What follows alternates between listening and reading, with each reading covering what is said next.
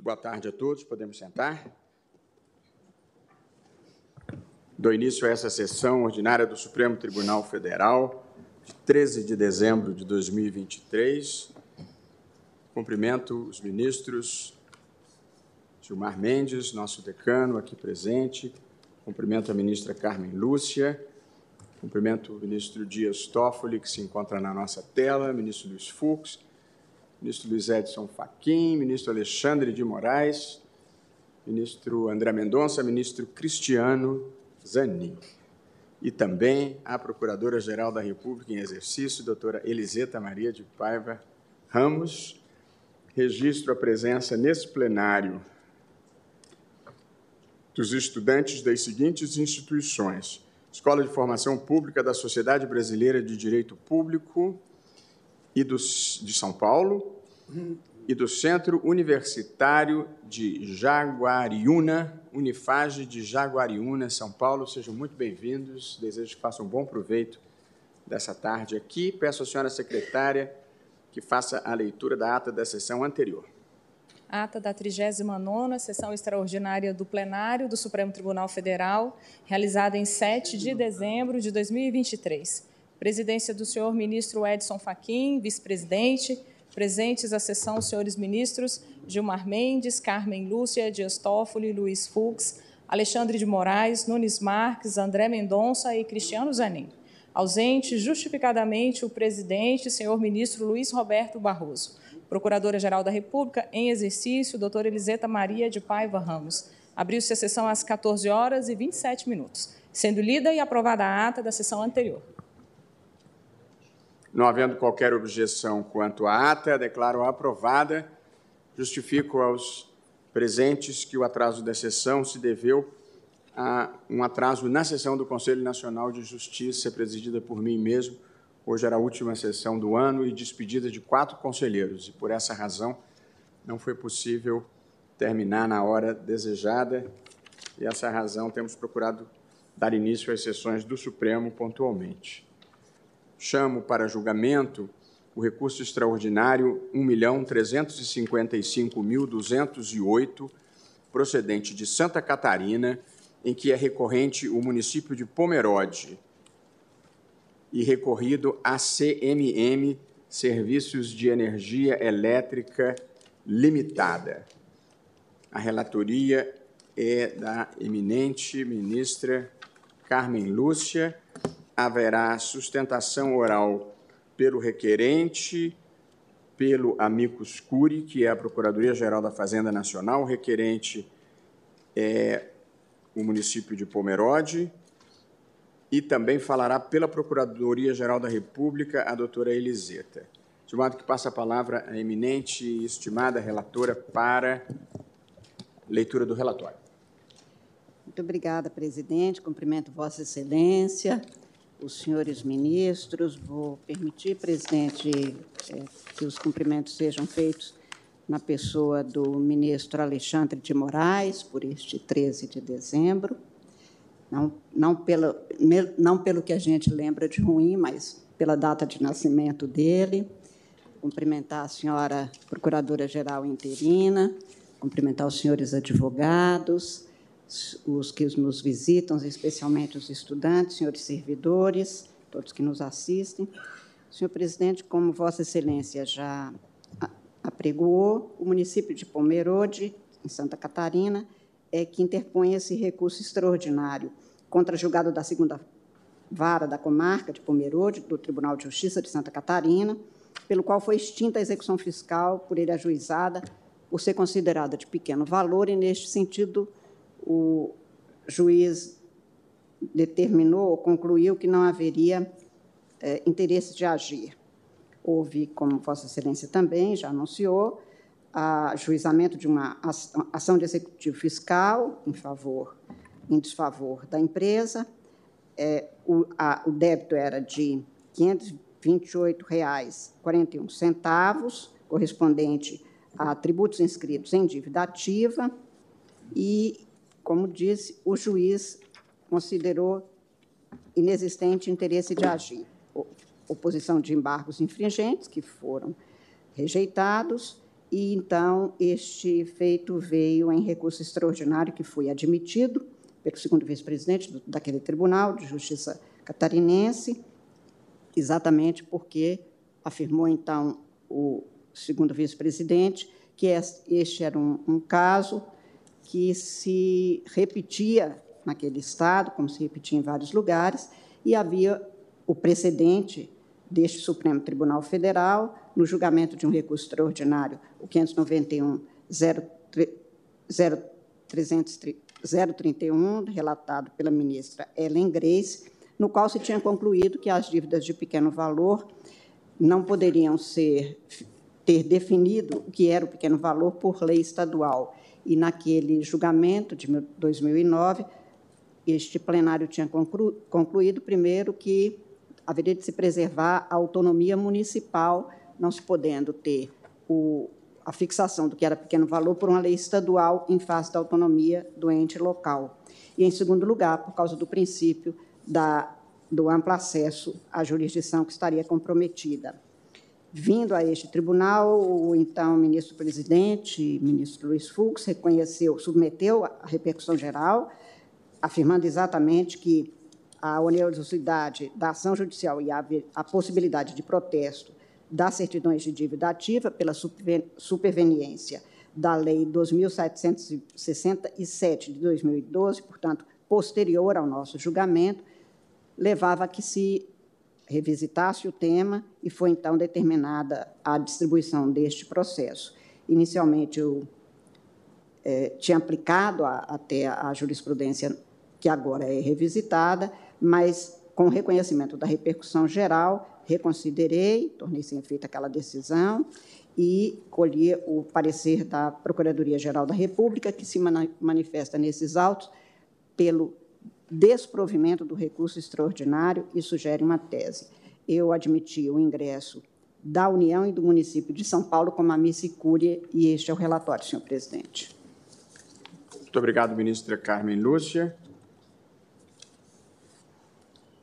Chamo a tribuna para falar pelo requerente município de Pomerode, a doutora Terenice Maria Siebauer.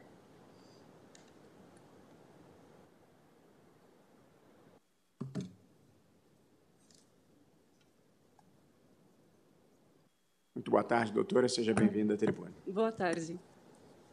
Boa tarde a todos. Meus cumprimentos ao presidente, meus cumprimentos à ministra relatora Carmen Lúcia. Uh, é com uma grande honra que o município de Pomerode vem à presença de Vossas Excelências uh, defender o Estado democrático de direito, garantindo aos municípios o acesso ao poder judiciário, considerando a independência e a harmonia entre os poderes, assim como a organização político-administrativa dos entes federados, todos autônomos, uh, conforme prevê a Constituição. Então, uh, não há dúvida uh, que todos os municípios detêm autonomia plena de executar os respectivos créditos tributários, ainda que de valor diminuto, né? porque cada município tem as suas peculiaridades.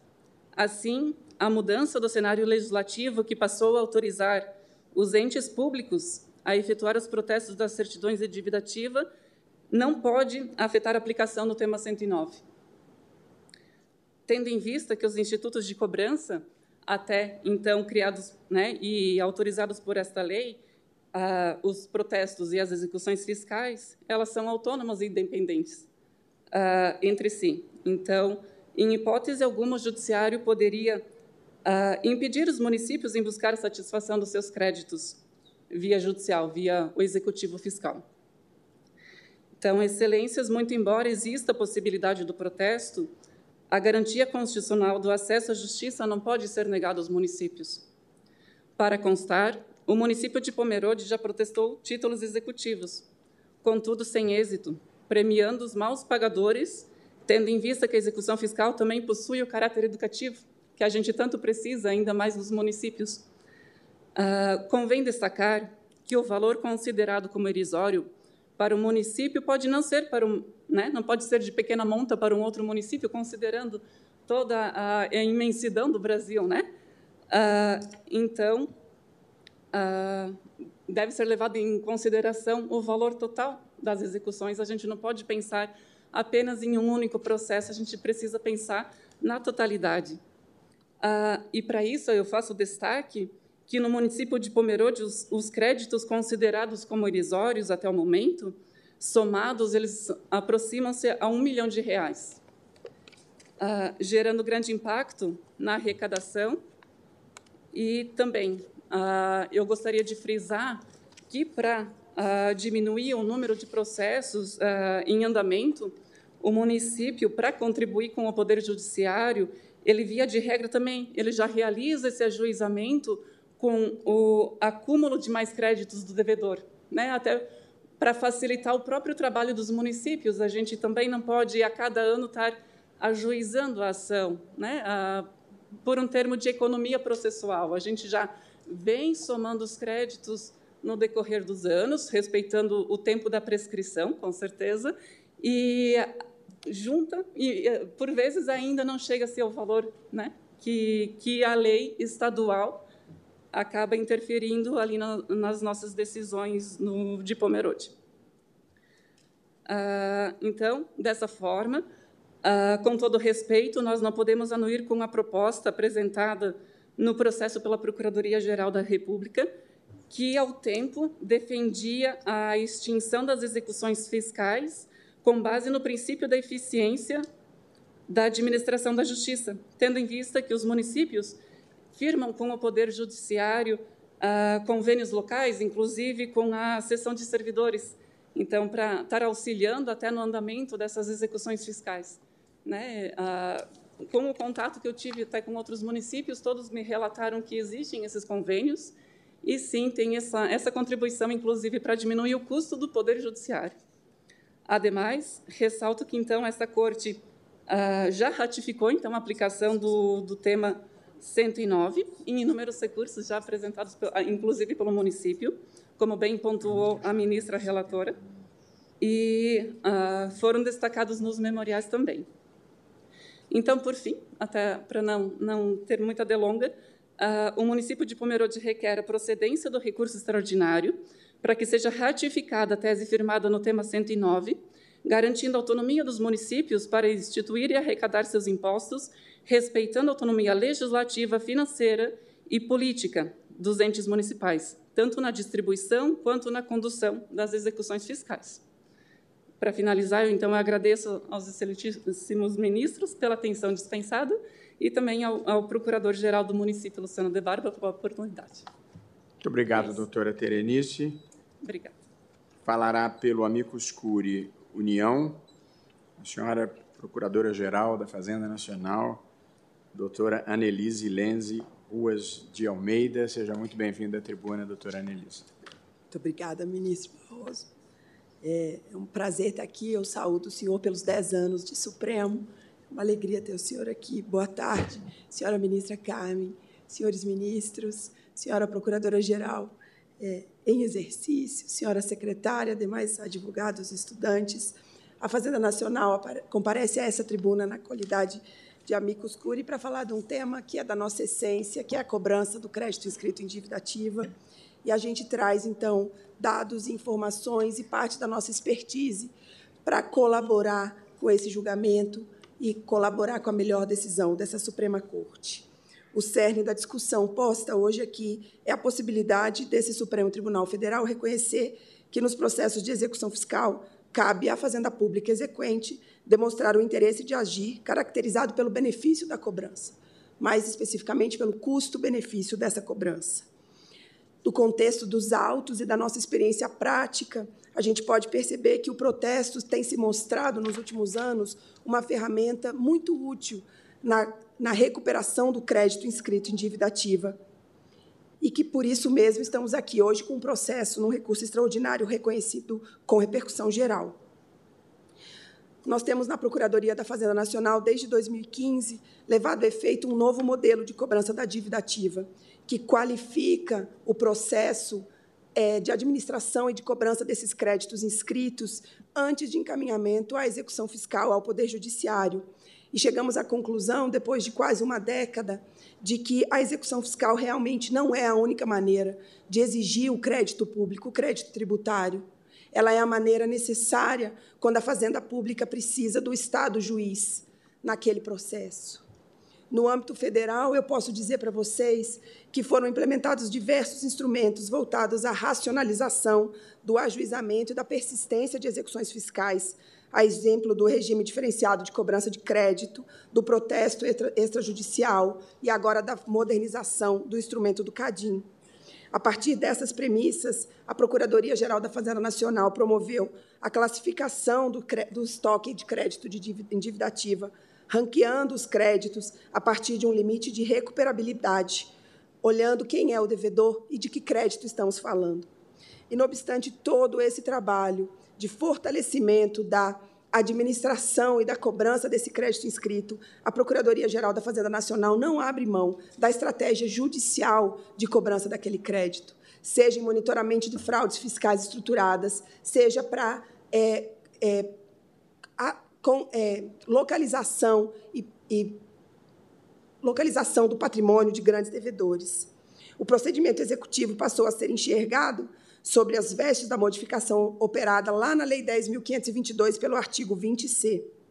A novela legislação estabeleceu a possibilidade da PGFN avaliar de antemão a viabilidade do processo de execução fiscal, acessando o Poder Judiciário naqueles casos em que há indícios de bens, em que há direitos ou atividades econômicas dos devedores, que possam, então, satisfazer integralmente ou parcialmente os débitos a serem executados. E eu digo para os senhores, senhores ministros, senhora ministra Carmen, que nos últimos dez anos a recuperação do crédito via execução fiscal da Fazenda Nacional aumentou em mais de 500%, apesar de uma redução de mais de 30% do número de execuções fiscais ajuizadas.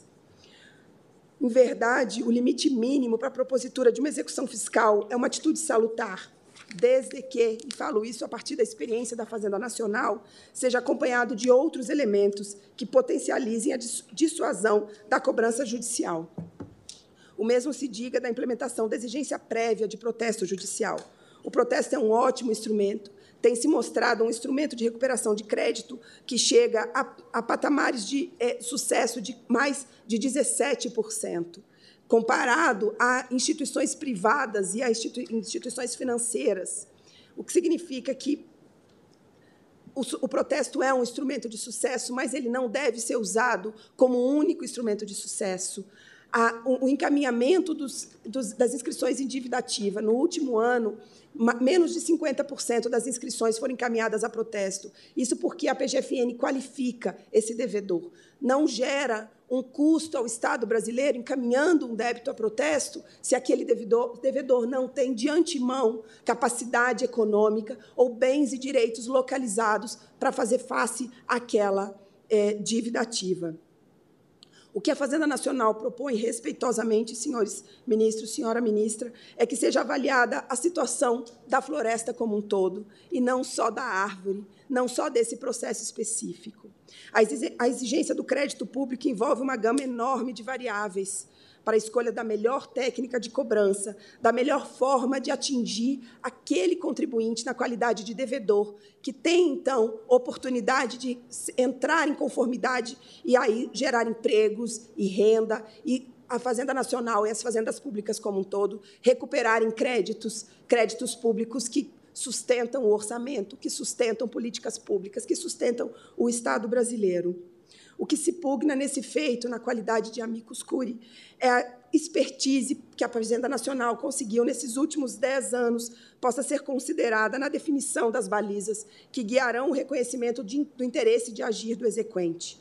Mostra-se razoável, no nosso entendimento, impor uma presunção iuris tanto para que o ente exequente de que o ente exequente falece de interesse na, de agir na propositura abaixo de determinado patamar, essa presunção, entretanto, poderia ser afastada pela demonstração da fazenda pública de que há bens ou indícios de bens de titularidade daquele devedor ou daqueles responsáveis, ou ainda apresentando prova de que aquela certidão de dívida foi submetida a um outro meio de cobrança, como, por exemplo, o protesto.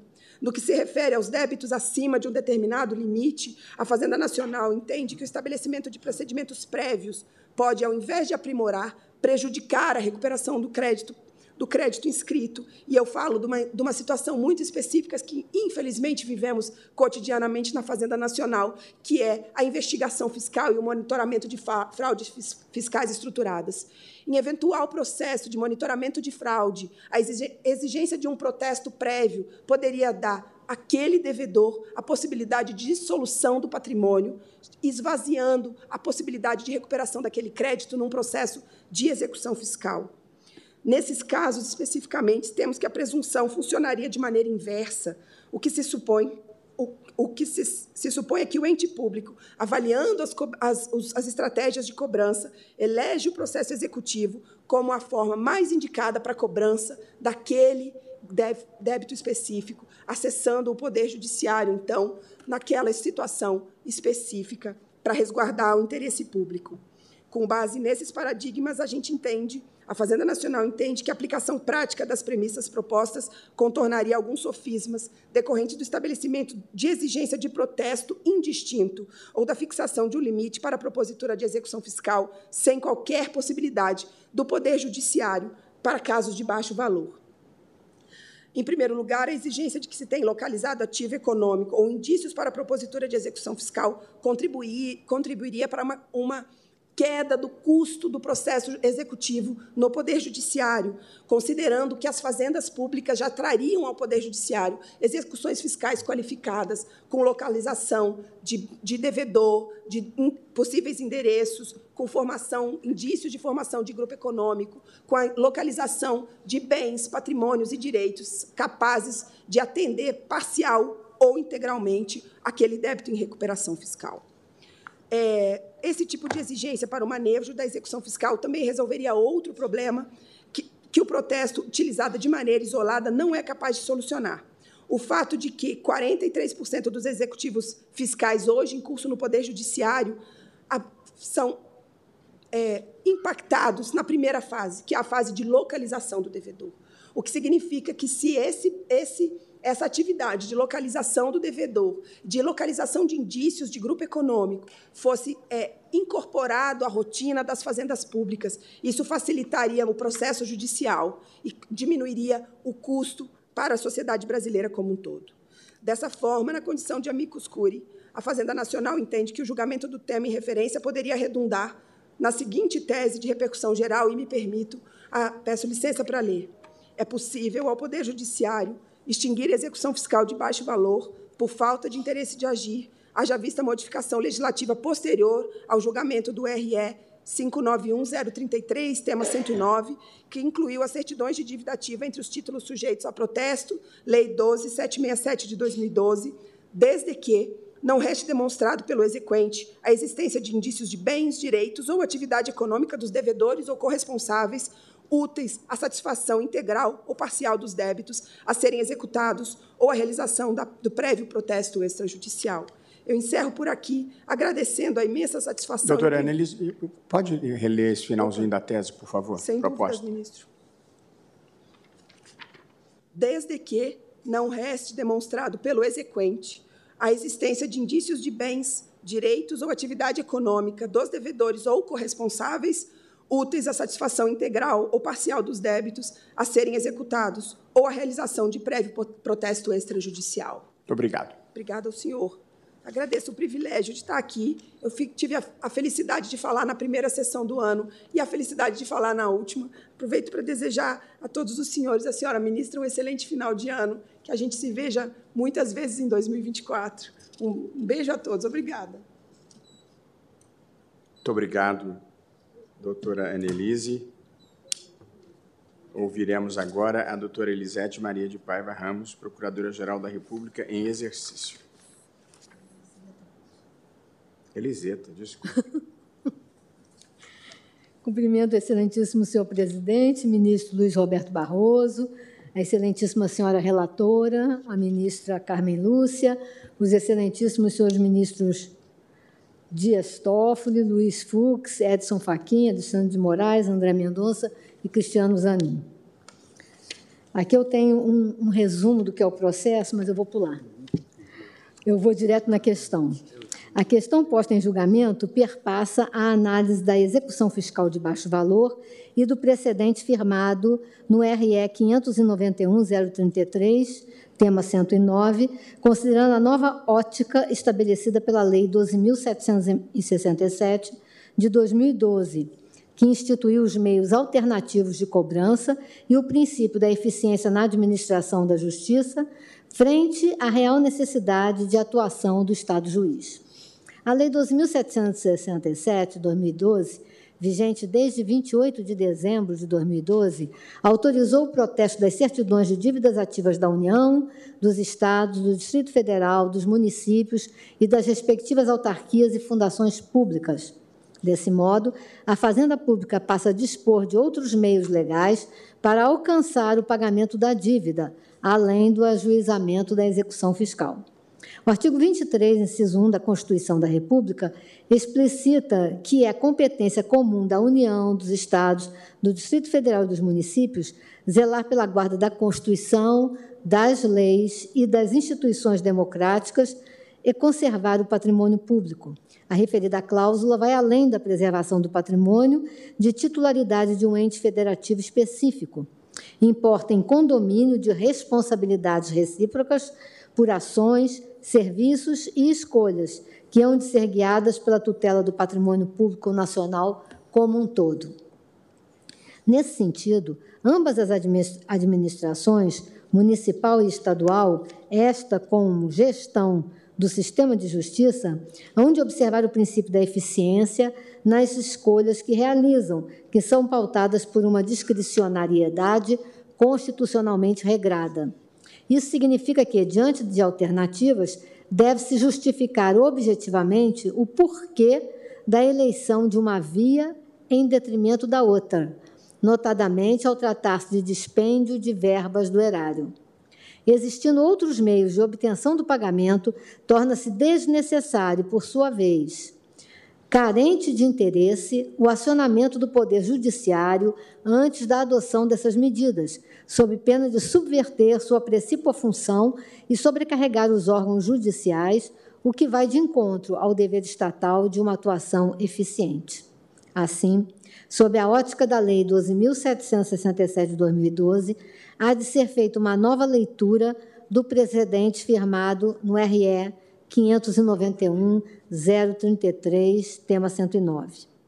A extinção das execuções fiscais de baixo valor não mais se pauta na legislação de ente federativo diverso do, atendido, do atingido em uma possível violação da autonomia tributária do ente federado. Resulta da ausência de interesse de agir, tendo em conta a principiologia constitucional a que todos os entes federados se vinculam e a existência de outro meio de cobrança mais proporcional e eficiente, o protesto das certidões de dívida ativa. Face do exposto, manifesta-se a Procuradoria-Geral da República pelo desprovimento do recurso extraordinário e, considerados a sistemática da repercussão geral e os efeitos do julgamento deste recurso em relação aos demais casos que tratem ou venham a tratar do tema 1184, sugere a fixação da seguinte tese: é constitucional a extinção, por ausência de interesse de agir, de execuções fiscais de valor inferior ao salário mínimo, tendo em conta a possibilidade legal de protesto das certidões de dívida ativa e a observância do princípio da eficiência na administração da justiça. Muito obrigada. Muito obrigado, doutora Eliseta Maria de Paiva Ramos. Devolvo a palavra, então, agora à querida ministra Carmen Lúcia. Muito obrigada, senhor presidente. Eu reitero os cumprimentos aos advogados, desta vez nas pessoas das doutoras Terenice, nobre subprocuradora do município de Pomerode, e também da doutora Annelise, pelo, falando pela União. Também agradeço o parecer exposto pela Procuradora-Geral da República Interina, doutora Eliseta, e algumas observações iniciais, presidente, apenas porque eu fiz, distribuí o voto a Vossas Excelências só nos últimos minutos. Primeiro, é que nenhuma dúvida quanto à importância da cobrança pelos municípios, independente de qual a conclusão a que se chegue neste julgamento. Os municípios são obrigados a cobrar quaisquer valores realmente conformam o acervo patrimonial desses, dessas entidades. O Supremo, nem agora, como antes, no recurso extraordinário relatado pela ministra Ellen Grace, de 2009, nunca deixou de realçar, reafirmar o princípio da autonomia municipal, que pode fixar, num país com as diversidades que nós temos, a diferença também do que significa valor, incluídos aí os valores financeiros, quer dizer, o que é um valor elevado para um pequeno município do Sertão Mineiro não é o mesmo que significa para São Paulo. Nada disso é desconsiderado nestes julgamentos, nem no anterior, nem neste. E, ademais, eu acho que é importante sempre frisar que essas diferenças entre os municípios, em qualquer condição que seja, leva-se exatamente para qual é a realidade daquele município, em que, que aquilo importa, sendo que as obrigações são iguais para todos os prefeitos, inclusive de cobrar, porque isso pode gerar até mesmo questionamentos judiciais em termos de improbidade administrativa, mas também é preciso que se leve em consideração os outros princípios constitucionais, porque é da conjugação deles que se tem o cumprimento do modelo de, constitucional da administração pública. E eu lembro, presidente, ainda nessa introdução, que esta questão dos executivos fiscais e o embaraço que isso pode muitas vezes causar, não apenas ao Poder Judiciário, mas até mesmo ao êxito nas cobranças, como a doutora Anelísia acaba de realçar, vem sendo objeto de, de muitos cuidados do Poder Judiciário, incluído aí do Conselho Nacional de Justiça, do próprio Poder Legislativo. Esta lei 2.767 é de 2012, mas em 2015 o Congresso formou uma comissão que me parece era presidida ou relatada pelo ministro Toffoli para a desburocratização da administração fazendária relacionada, portanto, aos executivos fiscais. E em 2017, o Conselho Nacional de Justiça também compôs um grupo encarregado sob a a batuta do doutor Everardo Maciel, de estudar como fazer para dar eficiência administrativa, tanto para a administração dos entes estatais, dos entes federados, quanto para agilizar e também garantir a eficiência na administração da justiça. Portanto, é com esses cuidados todos que o Supremo vem cuidando desta matéria, cuidou em 2009, agora, com a superveniência desta lei e sua aplicação, é, é que se tem, então, agora, esse julgamento. Eu relatei que o objeto deste, deste julgamento é, a, é uma decisão, uma sentença da segunda vara da comarca de Pomerode, pela qual mantida a decisão de extinção fiscal ajuizada por aquele município pela ausência de interesse de agir, porque era de pequeno valor e era muito é, insuficientes os dados, pelo que se tinha ali, da possibilidade de cobrança. O município é, alegou e aqui foi repetido pela doutora Terenice, que o número de, no, no caso dos autos, de quase 3 mil é, é, certidões que ele teria para cobrar, afastaria essa ideia de pequeno valor, que, naquele caso, foi comparado pelo, pelo juiz, e não, acho que integralmente assumido, mas com o que era pequeno valor editado em lei estadual, que foi objeto daquele julgamento de 2009 em que a ministra Hélia, acompanhada por este plenário, afirmou exatamente o município tem autonomia, não fixou dele, mas não se pode impor que o Estado fixe. Eu estou afirmando no meu voto que a discussão posta nesse recurso, que representa a controvérsia identificada no tema 1184 da repercussão geral, consiste exatamente em definir se a alteração legislativa trazida pelo artigo 25 da Lei 12.767 pela qual incluídas entre os títulos sujeitos a protesto, teria estabelecido um quadro normativo que afastaria o decidido pelo Supremo, por este plenário do Supremo, no recurso extraordinário 591.033, que é o tema 109, que já foi mencionado aqui. Para a compreensão, portanto, desta matéria que se tem nestes autos, se tem, por conveniência, o resgate dos fundamentos que levaram o Supremo a fixar a seguinte tese no tema 109 lei estadual autorizadora da não inscrição em dívida ativa e do não ajuizamento de débitos de pequeno valor é insuscetível de aplicação a município e, consequentemente, não serve de fundamento para extinção das execuções fiscais que promova sob pena de violação à sua competência tributária. Este é o tema 109 que vem sendo aplicado e que até em reiteradas decisões aqui, do, aqui ainda agora. Naquele recurso, foi inter, aquele recurso foi interposto contra a decisão da comarca de Votorantim, que também manteve sentença pela qual extinto o processo nas mesmas condições do atual. E o recorrente alegava, então, que a decisão impugnada teria, teria descumprido os artigos 2 e 156 da Constituição. Foi reconhecida a repercussão geral e, na sentada de 17 de novembro de 2010, o Supremo deu provimento ao recurso extraordinário, anulou a sentença e determinou o, a continuidade da execução, formulando aquela tese de repercussão geral. Eu transcrevo no voto a, o voto da, da ministra Ellen Grace e anoto que, como já disse, foi fixada, então, a tese que prevaleceu como tema 109.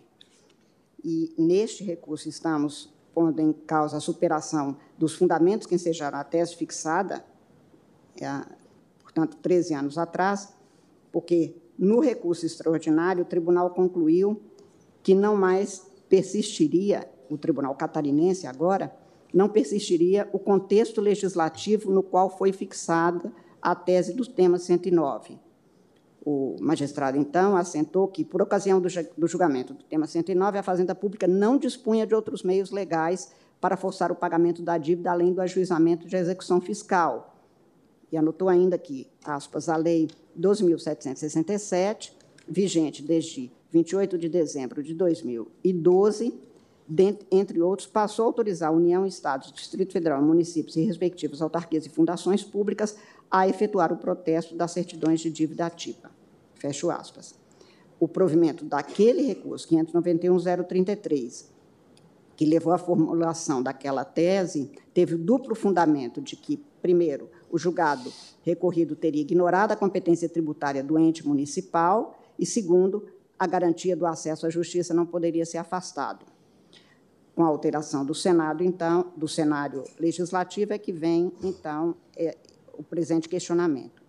Quanto ao primeiro fundamento adotado naquele precedente com repercussão geral, de que a, haveria, então, desobediência ao princípio da autonomia tributária conferida a cada qual dos entes estatais, com o advento da Lei 2.167, a extinção das execuções fiscais de baixo valor não mais se restringe à legislação do ente federado diverso do atingido, porque, pelo parágrafo único, a possibilidade de protesto está estendida a todos os entes e, portanto, compete a cada um deles escolher quais são esses valores e como se está a promover o protesto ou a execução fiscal, desde que motivadamente.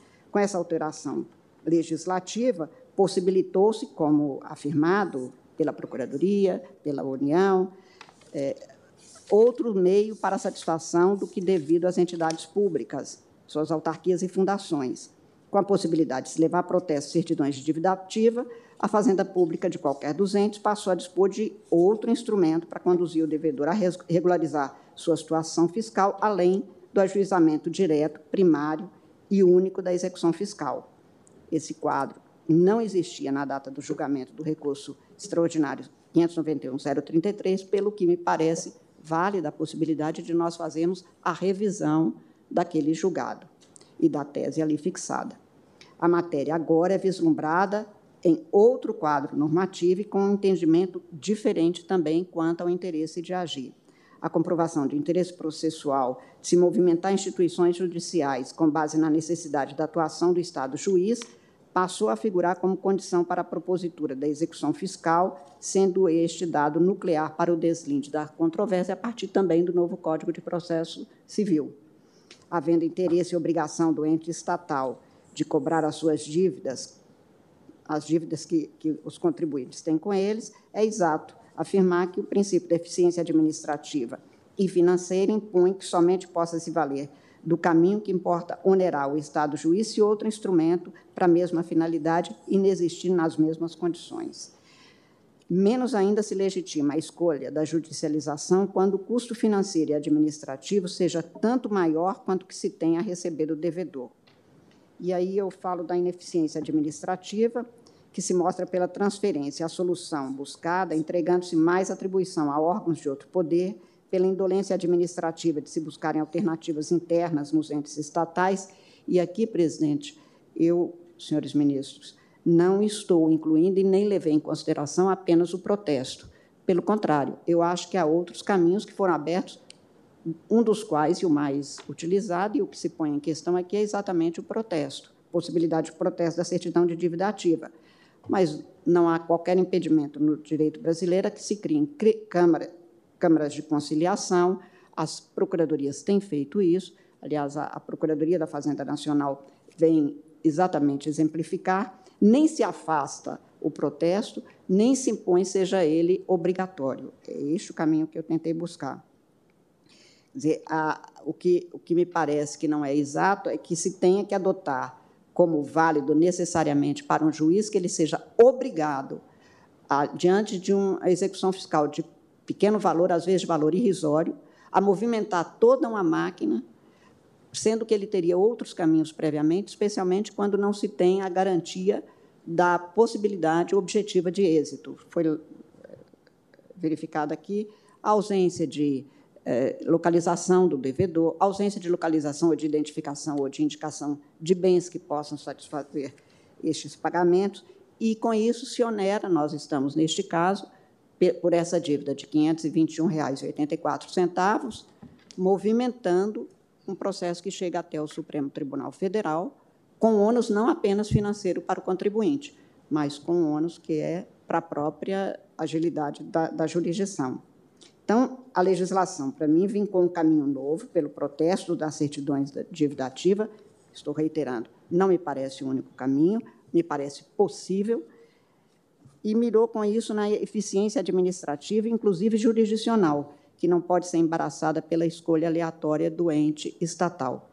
E por isso é que eu lembrei que várias tentativas foram feitas, e o doutor Everardo Maciel lembrava, em 2017, no Conselho Nacional de Justiça, que o ministro Nelson Jobim, quando presidiu este Supremo, que eu, há 18 anos, vim exatamente na sucessão do ministro Nelson Jobim, que o ministro Nelson Jobim tentou fazer o levantamento desses casos e exatamente ver como se poderia fazer face a isso e convidou o doutor Everardo Maciel que em 2017 eu também convidei no Conselho Nacional de Justiça, e como lembrei, ministro Toffoli, ele me lembrava, na, ao preparar esse voto, que em 2015 ele foi o vice-presidente de uma comissão para a desburocratização da administração tributária, juntamente com Vossa Excelência, que era o presidente. Quer dizer, a busca é constante por alternativas para que a gente resolva é, ou dê passos para a melhoria, a maior eficiência destes dados.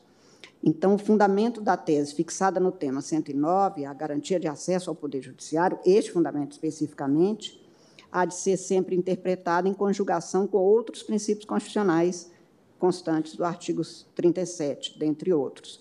A existência expressa, portanto, no sistema de outro instrumento ou de outros instrumentos de cobrança das dívidas ativas, neste caso, do, foi enfatizado pelo ente, pe, pe, pelo juiz, o protesto, para que o ente estatal possa buscar receber o que se comprova mais razoável, proporcional e eficiente, há de se impor na minha compreensão, não só pela administração da justiça, como para a coletividade, que somente poderia ter afastado a inaplicabilidade da, do protesto se não houvesse qualquer condição de êxito do que, do que, do que lhe é garantido. É, eu também levei em consideração que, com o Código de Processo Civil de 2015, o cuidado legislativo das condições de ação deslocaram-se para o ente referente aos pressupostos processuais. O elemento interesse de agir subsistiu, e no artigo 17 se tem, daquele Código de Processo, que para postular em juiz é necessário ter interesse e legitimidade. O interesse aqui não é o interesse meramente material, mas decorre da necessidade ou utilidade de atuação da jurisdição. Estou citando jurisprudência nesse sentido, nem de longe cogitando de, de imaginar que a análise do interesse de agir é, não permitiria acesso ao Poder Judiciário, que é um direito fundamental garantido. Mas o princípio da inafastabilidade da jurisdição ou da garantia do acesso à justiça, com direito à petição e entre outros, assegura a todo cidadão que possa reivindicar seus direitos, porém cumprindo-se as exigências que são feitas para se exercer esse direito, como em todo direito. Aquela garantia, portanto, não afasta deverem ser observados e atendidos os pressupostos processuais, neles incluído o interesse de agir para o regular exercício dessa garantia. Há de haver observância, portanto, de condições legais mínimas para a provocação da função jurisdicional, o que não pode ser visto como fechamento de portas a quem dela se socorre. Por isso, o Supremo tem julgados no sentido de que a extinção do processo, de processos com fundamento na ausência de interesse de agir não descumpre a garantia constitucional do acesso ao judiciário, estou citando jurisprudência. E este interesse de agir é demonstrado pela comprovação de utilidade, adequação e necessidade. A utilidade sendo proveito ou vantagem que o autor busca obter com a tutela jurisdicional, a adequação está relacionada à via processual a ser utilizada e a necessidade provém da correlação entre a pretensão resistida e a imprescindibilidade da judicialização para satisfação do conflito. Também, neste caso, estou citando jurisprudência para afirmar que esses elementos demonstram como a alteração legislativa, principalmente, que instituiu a alternativa para a fazenda pública de qualquer dos entes federados cobrar o contribuinte devedor além da execução fiscal, fez com que o interesse de agir fosse analisado agora sob prisma a justificar a revisão jurisprudencial em relação ao tema 109 de repercussão geral o interesse de agir sob o enfoque da necessidade, a relação com o princípio da eficiência, vincula a necessidade de provimento jurisdicional, quer dizer, a parte deve recorrer-se da tutela jurisdicional quando esta for a forma mais célere, mais rápida e mais objetiva para resolver conflito e satisfazer sua pretensão. E, neste caso, é que foi mencionado aqui já pela União e também pela Procuradoria da, da República, o princípio da eficiência administrativa, tanto para a administração pública que cobre, que quer obter aquele, aquele débito com, que forma o seu patrimônio, mas também a eficiência administrativa na gestão do, da prestação jurisdicional, que, é, que vem com uma carga enorme de processos. E, neste sentido, portanto, é que, visando a esta eficiência administrativa, eu realço que também vem em, algumas, em alguns memoriais que foram apresentados, quanto à eficiência do processo e a, o, o aproveitamento de outras vias que não apenas o executivo fiscal, que, sob o vislumbre do êxito na busca de pagamentos, a Procuradoria Geral da Fazenda Nacional apresentou dados, que foram agora também repetidos pela doutora Annelise, que desde 2013, ou seja, no ano subsequente ao da, da, da vigência, ao início da vigência da Lei 2.767, tem adotado o protesto extrajudicial, obtendo um índice de recuperação que aumentou de 1 até 2% para 15 a 19%, no êxito exatamente por esta via, ou seja, antes só com o executivo fiscal era de 1 a 2% de êxito, passou a esses valores, então subiram de 15 bilhões de dados de 2012 para quase 40 bilhões de, de obtenção com a adoção do protesto. Também a atuação conveniada que foi demonstrada pela Procuradoria no memorial, de que era possível que os cartórios ajudassem a, a agilizar, é, promovendo, portanto, principalmente quando se tivesse a indicação da localização do devedor. É, nos estados e nos municípios, o ministro-presidente me passou um dado também vi ontem, é, relativo pelo menos aos a estados do, sude, do, do centro-oeste, me parece, eu consegui só um presidente no sudeste, que é, sobe mais ou menos a uma média de êxito de 30%, mas dos municípios eu não tenho.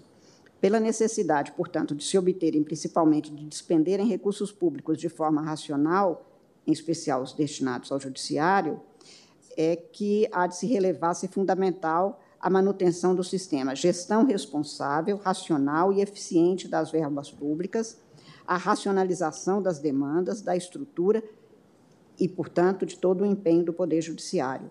Nesse cenário, portanto, eu tenho que os processos de execução fiscal representam parte considerável dos casos em tramitação no Judiciário Nacional, sendo que uma parte deles, pelos dados que se tem, incluídos os do Conselho Nacional de Justiça, são no sentido de que grande parte não tem nem os dados necessários para se tentar buscar o êxito, não é nem conseguir, é nem buscar. Mas eles estão abarrotando o Poder Judiciário. E, apesar de os tribunais se esforçarem para a redução do número de processos, com resultados muito satisfatórios nos últimos anos, as execuções fiscais de pequeno valor impõem um custo muito maior do que o valor dos débitos devidos. É, para análise da viabilidade da instalação do processo judicial de recuperação fiscal, é importante considerar o custo médio unitário de um processo, porque há uma desproporção entre o valor a ser recuperado e o da despesa pública empregada na propositura e na tramitação dessas execuções fiscais. Um dado do IPEA foi solicitado pelo Conselho Nacional de Justiça, entre novembro de 2009 e fevereiro de 2011, o custo médio de uma ação de execução fiscal promovida pela Procuradoria-Geral da Fazenda Nacional junto à Justiça Federal era de R$ 5.606,67, com probabilidade de obter-se a recuperação integral do crédito de apenas 25,8%. Não tenho os dados atualizados disso, mas, de toda sorte, é uma, uma disfunção apresentada de maneira muito objetiva. Logo, é, não é apenas pelo valor, como é, como é certo, mas é preciso também considerar isso para se verificar a necessidade ou não de se ajuizar uma ação com dados que não levam necessariamente ao êxito buscado. Essa análise, portanto, deixa claro, a meu ver, que a necessidade de se viabilizarem outros meios para a Fazenda Pública buscar execução fiscal, ao invés de se valer de via direta ou prioritariamente a via judicial para este fim.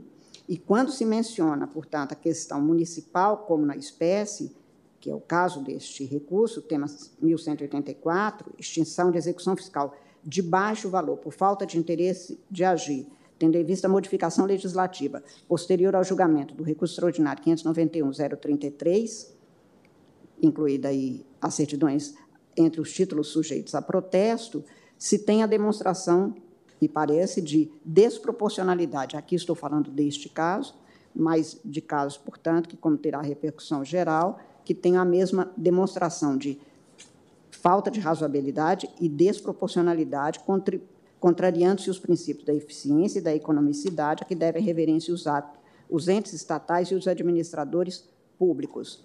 Portanto, há opções outras que não a escolha primária e direta da judicialização de qualquer cobrança e de qualquer valor que sequer atinge, como neste caso, e o ministro Luiz Fux, no, na manifestação para o reconhecimento da repercussão geral, dizia que o valor não atingia sequer um salário mínimo, mas custaria ao contribuinte brasileiro 20 vezes o que se obteria se tivesse êxito ente estatal. Embora essa proporção não possa ser direta, imediata e permanente, este é um dos dados, um dos critérios para serem levados em consideração quando da análise se havia se há ou não possibilidade de o juiz motivadamente, como toda decisão judicial, declarar ausente de interesse de agir e, portanto, extinguir execuções fiscais com baixo valor, com alteração a partir da alteração legislativa proibida pela Lei 2.767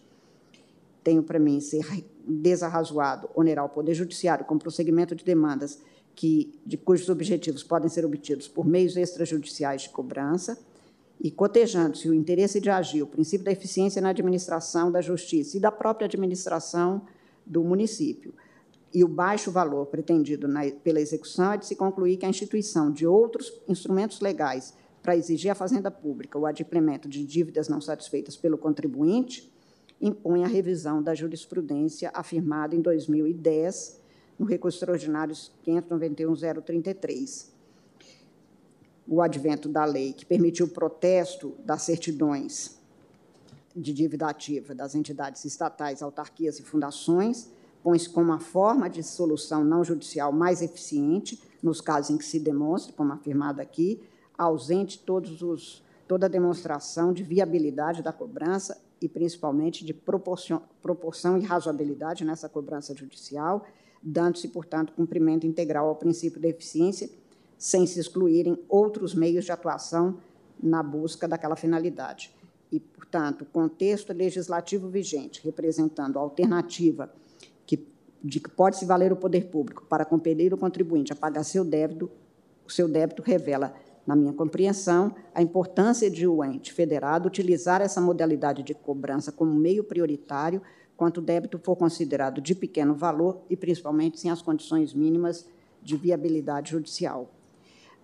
É, não, não considerei comprovado desobediência ao princípio federado por ser inquestionável deter o município competência legislativa para regulamentar todos os aspectos relativos aos tributos de sua competência, podendo fixar parâmetros que determinem os valores mínimos passíveis de serem executados pela Lei 6830, a qual dispõe sobre a cobrança judicial, mas a autonomia de cada ente federado há de ser respeitada também em cotejo com outros princípios constitucionais e este valor mínimo do débito a justificar a mobilização do aparato judicial há de se mostrar razoável e proporcional sob pena de subversão de outros deveres constitucionais, como atendimento ao princípio da eficiência.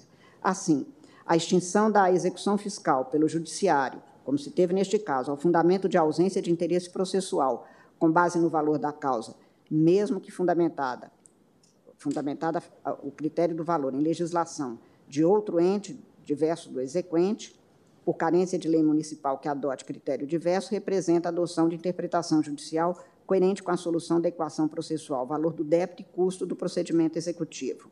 A interpretação das normas constitucionais e seu acatamento pelo legislador que editou a Lei 2.767 revela revela-se consentânea com o princípio da autonomia federativa, sendo de se concluir como legítima a extinção motivada de execução fiscal de pequeno valor, quando não demonstrado o exaurimento de tentativas menos onerosas e proporcionais e a viabilidade da execução fiscal. A execução fiscal, neste caso, ajuizado pelo município de Pomerode, deu-se pelo não recolhimento do imposto sobre serviço de qualquer natureza pelo executado, como eu disse, na quantia de R$ 528,44. Ao extinguir a ação de execução fiscal proposta pelo município pela ausência de interesse de agir, baseando-se na lei catarinense 14.266 e no princípio da eficiência, não me parece que o tribunal de origem tenha afastado ou descumprido o princípio da autonomia municipal decorrente do modelo federativo, nem o princípio da inafastabilidade de jurisdição. As razões de decidir expostas no julgamento do tema 109 da repercussão geral, a meu ver, não podem persistir, assim como os parâmetros então adotados, em face do contexto legislativo superveniente. Esta ação de execução fiscal de pequeno valor ajuizada pelo município de Pomerode poderia, portanto, ser extinta como foi pela ausência de interesse processual fundamentada em outra em lei elaborada por outro ente que foi adotado como critério pela possibilidade, inclusive, de haver outras vias, como o protesto das certidões, pelo que eu estou votando, senhor presidente, senhores ministros, no sentido de negar provimento ao presente recurso extraordinário, propus a seguinte tese: é legítima a extinção de execução fiscal de baixo valor pela ausência de interesse de agir tendo visto o princípio constitucional da eficiência administrativa.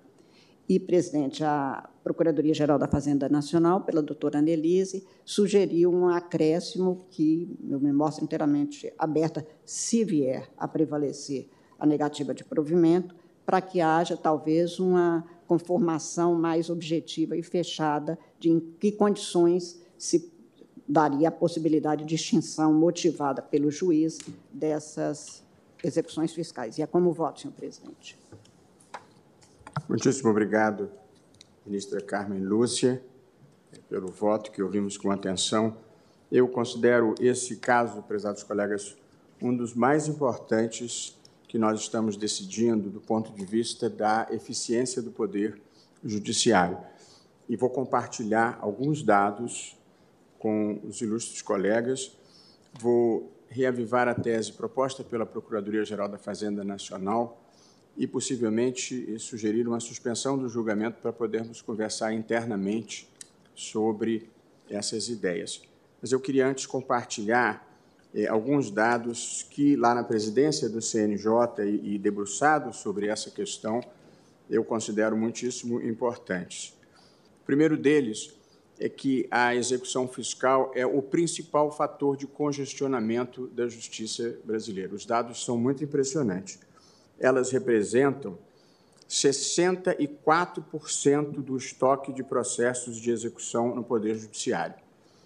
Esses processos são os principais responsáveis pela alta taxa de congestionamento, representando aproximadamente 34% dos casos pendentes e congestionamento de 88% em 2022. Vale dizer, das 80 milhões de ações em curso no Brasil, 34% são ações de execução fiscal, responsável por uma taxa de congestionamento de 88%.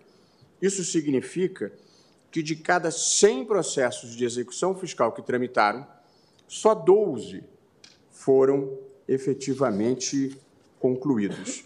Os números são os seguintes: na Justiça Estadual estão concentrados 85% dos processos, que é o caso desta ação, porque, evidentemente, o município ajuiza as suas execuções fiscais perante a Justiça Estadual. E o que, na prática, acontece é que os prefeitos municipais, por circunstâncias muitas vezes políticas internas, não cobram o IPTU, não protestam o IPTU, e quando se aproxima o final do mandato, para não ter problemas com a lei de responsabilidade fiscal nem com improbidade, ajuizam milhares de ações ao final do mandato, já passados muitos anos da constituição do crédito. Portanto, 85% das execuções fiscais estão na Justiça Estadual, 15% está na Justiça Federal a trabalhista e eleitoral é apenas residual. Na Justiça Federal, os processos de execução fiscal correspondem a 39% do seu acervo de primeiro grau. E na Justiça Estadual, a 38%. Portanto, nós estamos lidando aqui com o maior problema da justiça brasileira. E, portanto, o seu equacionamento é extremamente importante. Agora, eu faço uma observação de uma pesquisa que pedi no Conselho Nacional de Justiça sobre os valores dessas execuções. Veja, ministro Gilmar, foi utilizado o valor da causa no momento do ajuizamento, de 6 milhões de execuções fiscais. Essa foi a amostra. A apuração destacou o seguinte: 28% das execuções fiscais estão abaixo de R$ 2.500. 42% das execuções estão abaixo de 5 mil reais. E mais da metade, 52,3%, abaixo de 10 mil reais. E 68% estão abaixo de 30 mil reais. Pode repetir, senhor presidente, por gentileza? Posso sim. É, 28% abaixo de 2.500, 42% abaixo de 5 mil e 52% abaixo de 10 mil e 68% abaixo de 30 mil. Sendo que cálculos do IPEA demonstram que o custo de uma execução fiscal é de aproximadamente 30 mil reais. 30 mil? 30 mil o custo da tramitação processual.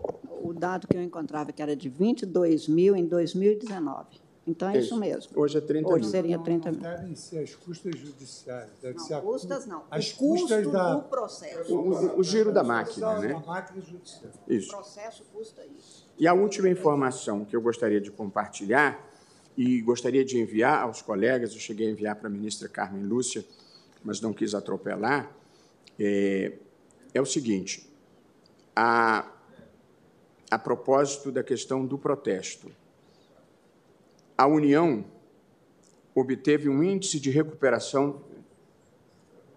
Vejam os dados aqui, colegas, sobre o protesto. A União obteve um índice de recuperação de créditos da dívida ativa por meio do protesto extrajudicial de 19,2% entre 2013 e 2015 ao passo que na execução fiscal a, re, a recuperação girava em torno de 1 a 2% do acervo. Então, nós estamos falando de uma diferença de 20 para 2. Nos estados analisados, está na nota técnica, Rio Grande do Sul, Mato Grosso e Acre, a eficácia do processo extrajudicial de CDA na recuperação de dívidas fiscais foi maior, apresentando um índice de recuperação entre 30% e 38%. E nos municípios de Gramado, no Rio Grande do Sul, e Colatina, no Espírito Santo, houve um resultado de 46% num caso e 16% num outro. Ah, e diz a pesquisa, as características socioeconômicas de cada estado e município fazem diferença. Mas os dados que nós temos é a de que os valores, no geral, são baixos e que o protesto é muito mais eficiente. A Procuradora-Geral da Fazenda Nacional propôs uma tese que tem o seguinte teor, e é uma das razões de eu é, estar propondo interromper o julgamento para analisarmos essa ideia. Propôs, Sua Excelência, o seguinte: é possível ao Poder Judiciário extinguir execução fiscal de baixo valor por falta de interesse em agir, haja vista modificação legislativa posterior ao julgamento do recurso extraordinário que resultou no tema 109, que inclui as certidões de dívida ativa entre os títulos sujeitos a protesto, desde que não reste demonstrado pela exequente a existência de indícios de bens, direitos ou atividade econômica dos devedores ou corresponsáveis úteis à satisfação integral ou parcial dos débitos a serem executados ou à realização de prévio protesto extrajudicial. Aqui tem uma ideia nova na mesa é a de que o, o exequente indica um bem, e aí, evidentemente, a execução estará garantida, ou ele então tem que fazer o, o protesto. É uma ideia que eu não tinha considerado e, e, que eu considero relevante, e por essa razão, é, se nós pudermos chegar, conversarmos, quero conversar com a relatora, se pudermos chegar a um acordo, eu já traria amanhã de volta para batermos o martelo. Se não, aproveitamos para tentar produzir um consenso. Todos estamos, quer dizer, todos não, ainda não votei, mas a primeira parte da proposição da Procuradoria-Geral da Fazenda Nacional corresponde integralmente à tese da ministra Carmen Lúcia, no sentido da possibilidade, sim, de é, se exigir um valor mínimo. É, o que eu entendo que foi um acréscimo inovador é esta questão da alternativa entre indicação de bem ou protesto. É, de modo que eu vou pedir uma vista regimental para podermos conversar sobre esse assunto e, eventualmente, trazê-lo de volta. Mas antes, ouço, o ministro André quer fazer algum comentário? Não, eu, eu queria, como relatora, Vossa Excelência, claro, me permita apenas uma observação.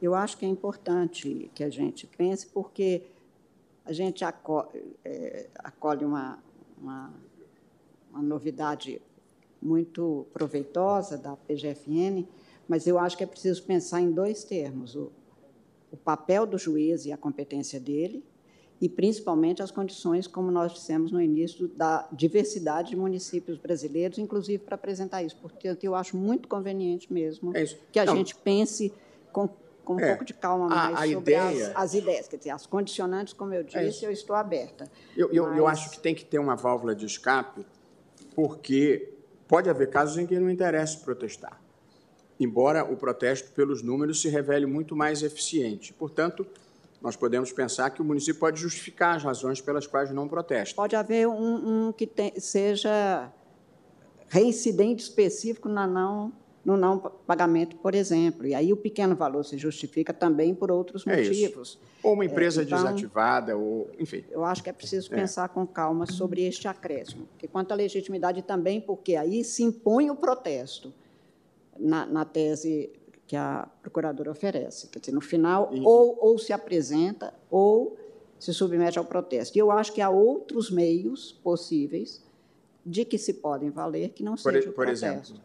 Por exemplo, câmaras de conciliação para chamar esses devedores previamente, para se provar que houve a tentativa. Enfim, acho que há um elenco de possibilidades ainda hoje que, enfim, mas eu acho que com a vista a gente vai poder, inclusive, levantar essas, esses Não, instrumentos. Ministro Brandeck foi advogado-geral da União até recentemente. É... Se me permite, claro. presidente, minha saudação a Vossa Excelência, meus cumprimentos à eminente relatora, já também antecipando minha aderência às conclusões de Vossa Excelência. E eu, eu também estou de pleno acordo com as conclusões da, da, ministra Carmen Lúcia e, e, com o dispositivo da decisão. E aderindo também a essa reflexão também sobre, sobre a tese, senhor presidente. Meus cumprimentos aos pares, senhora Procuradora-Geral da República, doutora Eliseta, eminentes advogados e advogadas, especialmente aqueles que se assomaram à tribuna, senhores estudantes. Então, é interessante um pouco fazer um registro histórico e para os estudantes verem a necessidade de inovação e repensar constantemente a justiça. Permita-me fazer registro especial ministro Dias Toffoli, porque vou fazer um resgate histórico que envolve Sua Excelência. É, legalmente, o protesto foi instituído para certidões de dívida ativa no ano de 2012.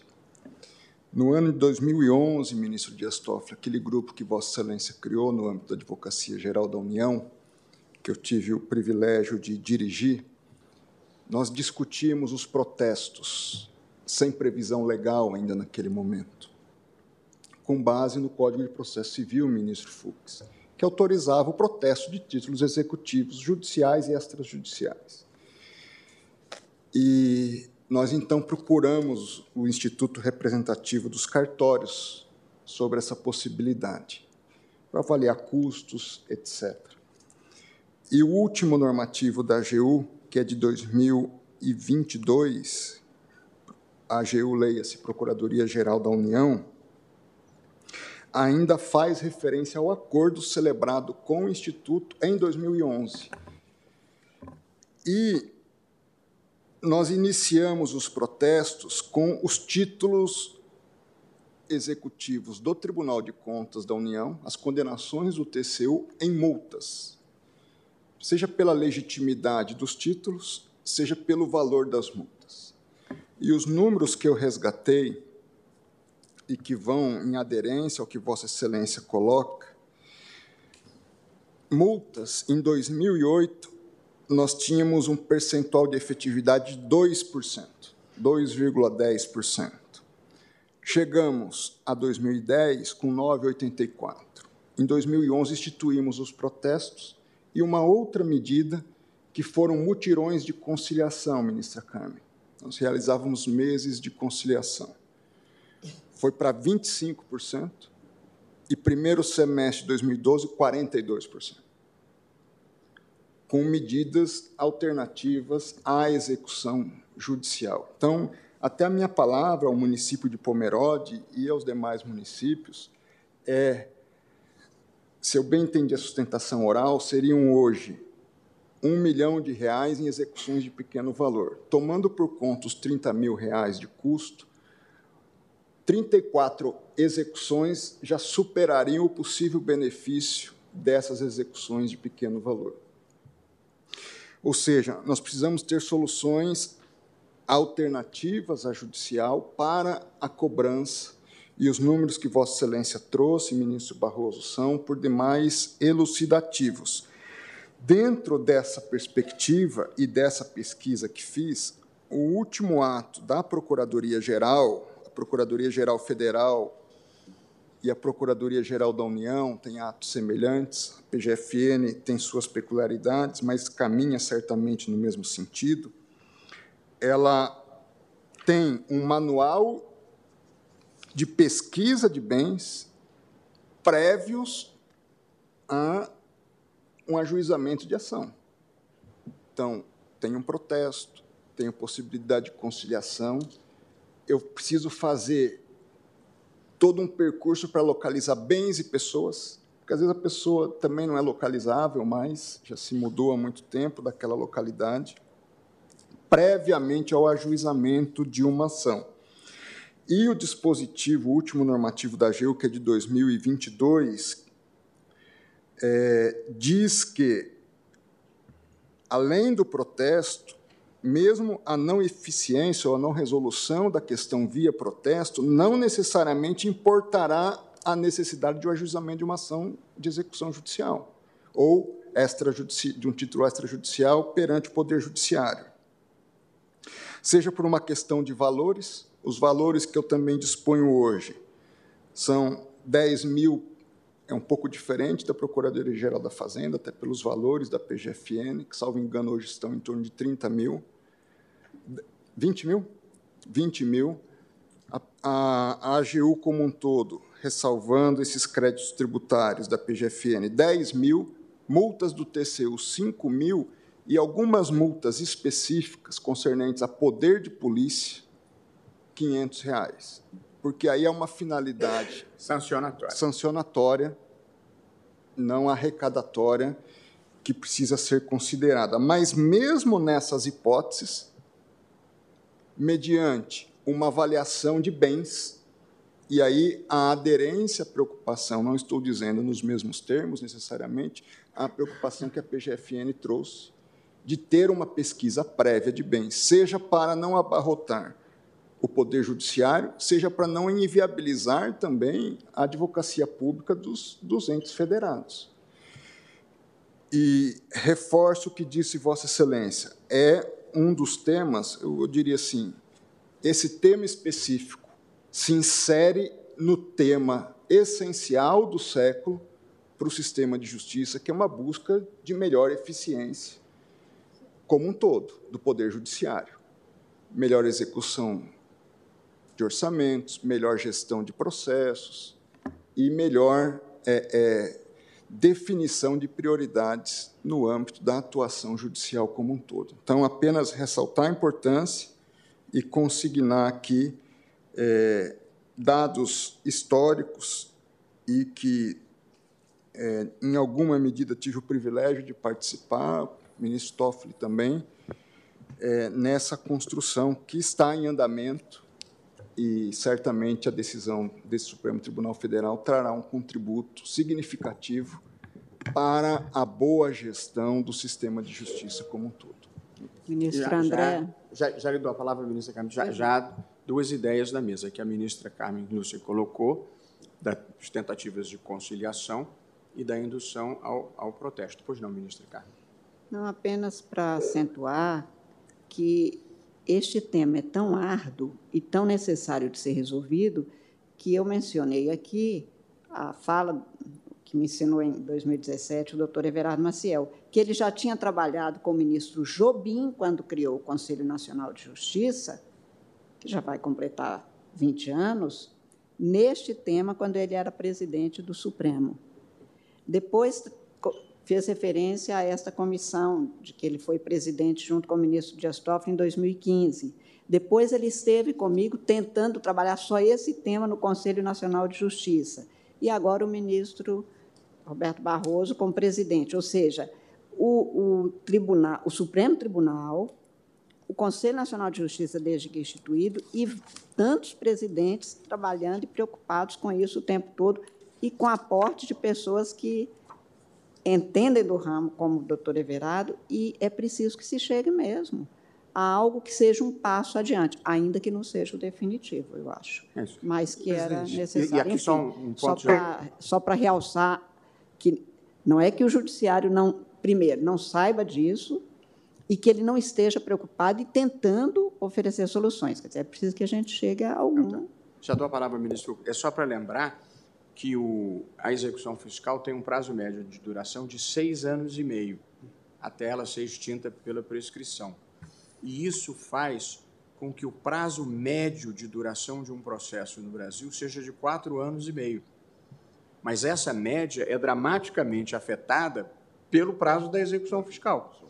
Então, é uma estatística negativa que nós precisamos enfrentar porque geralmente a execução fiscal não anda por falta ou de citação ou de bens do patrimônio do devedor. Então, fica na conta do judiciário uma estatística de morosidade quando ele não é o responsável por achar devedor nem por achar bens no patrimônio do devedor. Ministro Fux. Senhor presidente, é, como a ministra, eu queria saudar Vossa Excelência, Procuradora da República, doutora Eliseta, nossa relatora, nosso decano, ministro João Mendes, nome de quem saúdo a todos os colegas e advogados que se apresentaram da tribuna. Senhor presidente, é, todos nós que passamos pelo CNJ nos defrontamos com essa questão. É, todo ano tem, temos aquele programa Justiça em Números, está lá a execução fiscal sendo responsável pela crise de morosidade, etc. Por outro lado, quem se é mais apegada ao estudar da Escola da Análise Econômica do Direito verifica que o importante é um resultado positivo e não um resultado negativo esperado do Poder Judiciário. No meu modo de ver, o problema não está no valor da execução, o problema está na potência patrimonial do devedor. Então, por exemplo, se nós temos esse poder, já consideramos as condições de ação como constitucionais. Então, evidentemente que nós podemos entender que o protesto, é, a realização do protesto pode caracterizar o interesse de agir. Acho uma ideia muito boa em termos de sistema. Em segundo lugar, se o exequente, ao iniciar a execução, não indica que o devedor tenha bens passíveis de responder àquela execução, aquilo ali é uma demanda frívola, não vai resultar em absolutamente nada. Então, é lícito ao juiz, à luz dessa possibilidade do resultado negativo esperado, julgar extinto o processo de análise do mérito. Como que a Fazenda evitaria isso? Ela já na execução é, indicaria os bens penhoráveis, como hoje o Código é, permite que o exequente, na petição inicial, já indique os bens penhoráveis. Se não indica bens, automaticamente aquela execução tende a ser infrutífera. E aí o juiz poderia perfeitamente, à luz do interesse de agir para não levar adiante uma demanda de resultado negativo esperado, julgar extinto sem análise do mérito. É só uma questão Essa, pelo equacionar. Que eu entendi, é. é a proposta da Fazenda. Exatamente. Tem que indicar bens. Só que, em relação à cobrança da dívida municipal, esse impacto é um pouco menor. Porque na cobrança do IPTU já existe bem. Você sempre tem um bem porque pode recair sobre o bem. Então, não resolve, resolve o problema da União, mas não resolve o problema isso, dos isso municípios. Isso me parece, presidente, um, um ponto delicado exatamente dessa questão e do tema que nós estamos eventualmente dispostos a rever, que é a questão da execução fiscal no âmbito municipal, né? Porque aqui nós estamos falando de outros paradigmas. Estamos falando basicamente de IPTU e de ISS, a salvo de eventuais. ISS eu acho que é irrelevante, acho que é IPTU é, mesmo. Isso. Não, eu acho que de, dependendo do, dos municípios, hoje, por exemplo, nós temos todo esse debate no, no entorno de São Paulo, né, sobre empresas que prestam serviços e que migram da capital para é, o interior. Pode, mas isso tam, também é uma variedade muito grande. Nós estamos falando de 5.600 municípios no, no Brasil. É, e aí também, talvez, valendo-se dessa ideia de um certo laboratório, de um certo experimento jurídico, é, é natural é, que os setores, obviamente, é, mais robustos da burocracia estatal, claro, Procuradoria da, da Fazenda, Receita Federal e também as fazendas estaduais, disponham de é, melhores condições para fazer eh, até eh, esse processo mais inventivo, o que não se confirma nos municípios eh, menores, que hoje também estão tangidos, estão obrigados a fazer essa cobrança. Muitos deles, obviamente, se a gente for olhar, não sobrevivem da receita tributária, dependem dos repasses que vêm dos estados, né? Fundo de participação. E, e do fundo de participação, dos, e, e, o fundo de participação dos municípios. Então, tudo isso precisa ser é, olhado com um, um, certo cuidado. Eu cheguei já a deparar com casos, por exemplo, de ações de improbidade que foram movidas contra o prefeito por não cobrarem o, o, os impostos devidos, né? portanto, não ajuizarem ações de, de execução fiscal. A mim me parece que é um pouco essa inteligência desse quadro é que precisamos ter nesse contexto. Acho que é, é claro que não vamos ter segurança absoluta, mas aqui é um quadro é, delicado. É evidente que a cobrança de tributo tem até um papel educativo. É evidente que as pessoas precisam entender que é o Estado fiscal que sustenta eventualmente o Estado social. É, é preciso que haja. É, mas há essa limitação. Quando a gente começa a olhar, mesmo as razões trazidas pela procuradora é, de Pomerode, é, mostra bem que nós estamos falando de patamares muito diferentes de valores quando se trata de dívida da União, é, dos estados ou dos municípios. Dependendo do município de que se trata, então, nós vamos nos deparar. IPTU, por exemplo, a questão do valor venal do imóvel. Né? Certamente vamos ter realidades muito é, díspares. Né? E, e, talvez aí nessa linha, é, é, talvez vamos ter que, sobretudo o CNJ, vamos ter que nos debruçar é, sobre é, essas variantes e talvez até sugerir de lege ferenda novas iniciativas nesse sentido. Eu me lembro que esse primeiro debate, acho que houve lá na minha gestão no, no CNJ, sobre a recomendação para que se, se usasse o protesto. É, foi uma resolução da época. E desde então se tem feito é, esse esforço que ganhou depois é, a versão legal, aí em 2012, e, e de fato é, é um grave problema que Vossa Excelência foca muito bem na medida em que mais de 30% é, da massa de processos é, diz respeito à, à questão da execução fiscal, nós temos uma força do judiciário que está ocupada com isso né, e que poderia se dedicar é, a outros é, afazeres, desde que isso fosse devidamente ou bem é, encaminhado. De modo que, independentemente da solução que venhamos ao vitrário, eu acho que ainda estamos, vamos estar num provisório, como disse a ministra eh, Carmen Lúcia, e muito provavelmente vamos necessitar de soluções, talvez até mais eh, eh, específicas para os municípios. Quando me debrucei sobre essa temática, eu até me perguntava, ministro Fux, sobre a questão da competência do Estado para legislar sobre isto porque é, não é lei é, processual, é? mas pode ser uma lei de procedimento. Não é? E é o Estado que sustenta o aparato estatal, o aparato da justiça estadual. Quer dizer, nós temos que fundamentar isso, essa, essa é uma das questões que se colocam. Mas só para a, a, guisa de, de, de, pensata em torno dessa... E é verdade, o ministro Alexandre pediu a palavra, já vou dar. É, e, ministro Gilmar, a, a, é que as soluções de lege ferenda pendem no Congresso de longa data, acho que desde o tempo uhum. da presidência de Vossa Excelência. Por isso que eu estava tentando pensar não, não, claro. soluções jurisprudenciais, legítimas, evidentemente, para avançar esse processo até que o Congresso legisle. O Congresso legislando vale o que o Congresso decidir. Ministro Alexandre.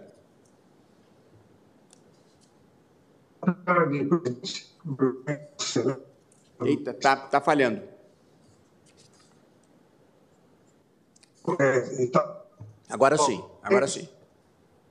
Então, boa tarde, presidente,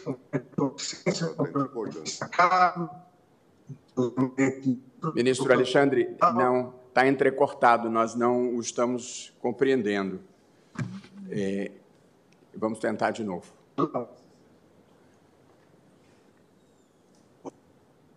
Nós não estamos compreendendo por deficiência técnica do, do sistema e não de Vossa Excelência. Nem levando em consideração a emoção do dia do aniversário. E, aliás, antes de mais nada, queria é. felicitá-lo em meu nome pessoal e de todo o tribunal pela passagem do seu aniversário, que nós todos comemoramos com muita alegria, viu? Consegue, presidente? Agora lhe ouço. Não. Melhorou um pouquinho.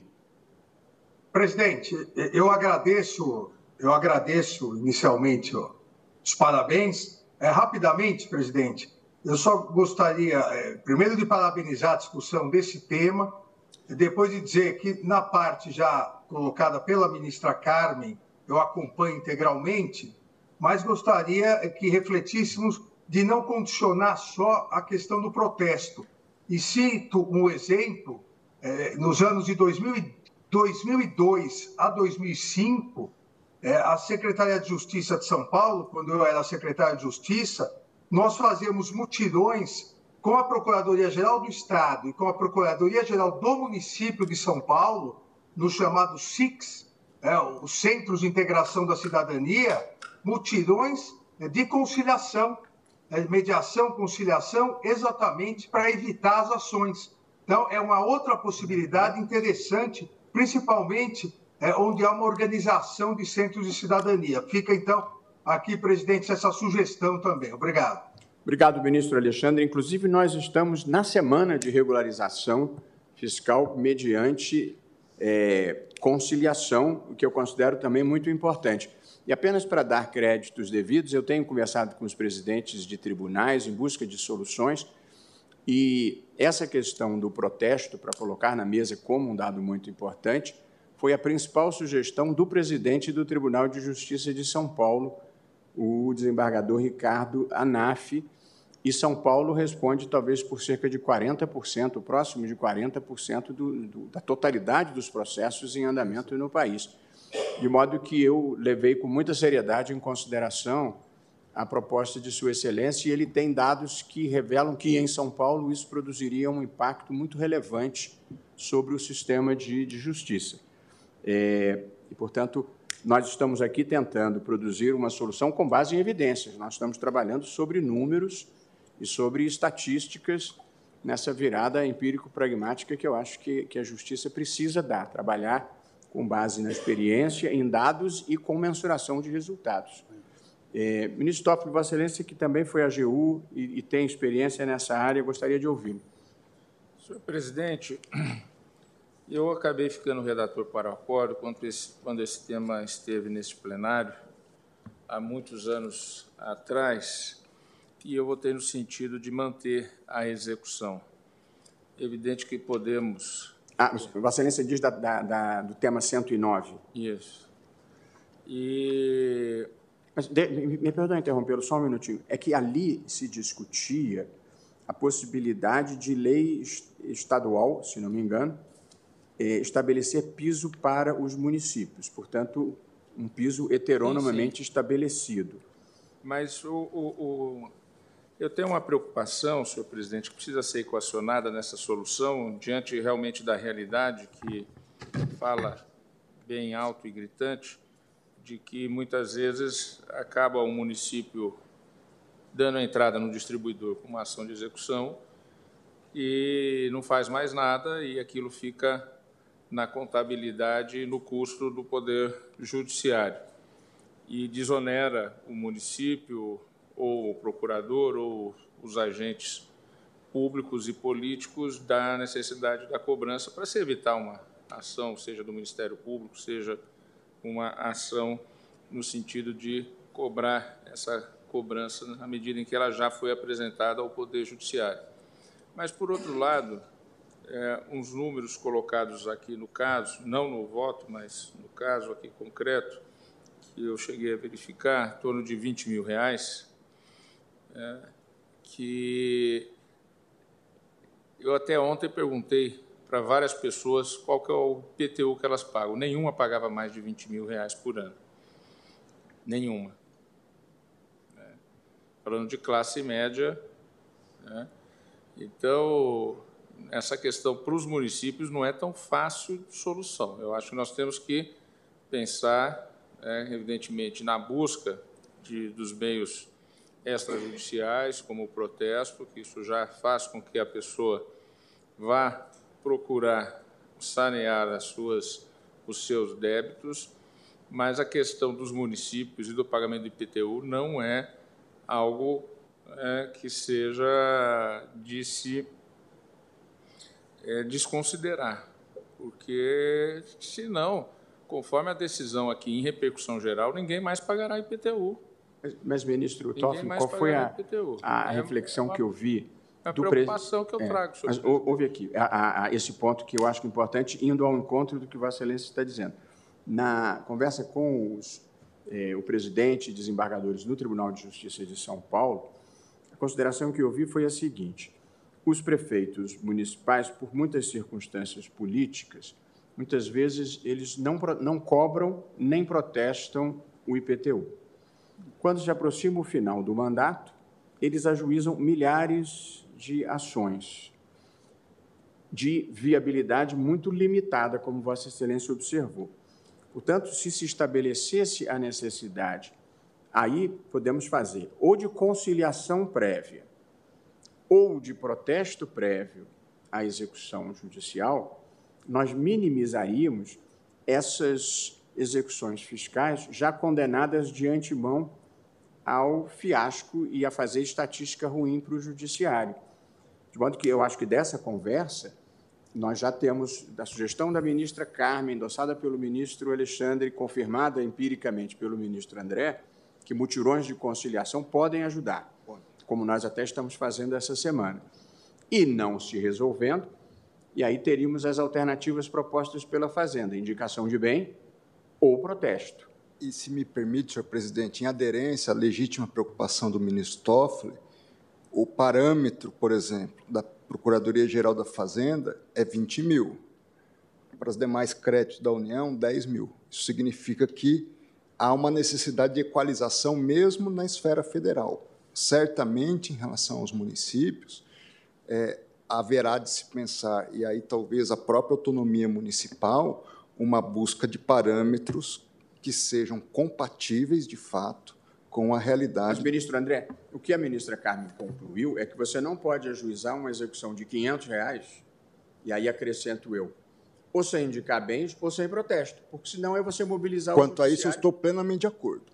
É. A, a única questão é, no segundo momento, talvez os 20 mil reais para o município não demandará do juiz para o juiz a prerrogativa de Não, mas aí, concordando com o ministro Toffoli, 20 mil reais para os municípios, eu acho que é impensável, porque o IPTU, como regra geral, é bem abaixo disso.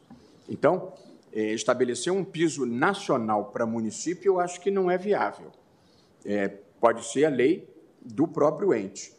É, mas eu acho que, em certos casos, o judiciário, à vista do valor irrisório da execução, pode dizer não justifica mobilizar a máquina pública, que é o voto da ministra Carmen. Agora, há uma questão também interessante, ministro Barroso, é que se a, a grande massa é a cobrança de IPTU, a impenhorabilidade do bem de família não se opõe ao IPTU. Não é possível se opor à cobrança de IPTU a impenhorabilidade do bem de família. Não, eu não sei como é que não se consegue. Espera aí. O bem de família não é oponível à cobrança tributária? Não. Ainda assim, eu volto aos indicadores. Vou citar multa TCU. Multa TCU, nós estamos falando de 20 mil reais, em regra, até 20 mil reais. Nós saímos de 2% para 45%. O que eu quero dizer é que a simples adoção dos mecanismos extrajudiciais, como tentativa de acordo e protesto, por si só tem um potencial de redução de litigiosidade significativo. E tenho certeza assim, que, é, sabendo o proprietário do IPTU do risco é, de perda do imóvel, essa efetividade. É. Eu estou falando, quando eu falo em créditos de Tribunal de Contas, eu, eu me lembro, nós fomos ao Banco do Brasil, eu, diretor da créditos precatórios e probidade da AGU, falei, vou aprender com o banco como é que se tem eficiência na cobrança. E pedi uma reunião com a diretoria jurídica do Banco do Brasil. E quando nós temos uma decisão do TCU ou uma ação de improbidade, uma das coisas mais difíceis é achar bens. E a primeira frase do diretor do Banco do Brasil à época foi: olha, nós temos 98% de êxito, salvo os créditos podres. Aí eu disse: mas os meus, em tese, são todos podres.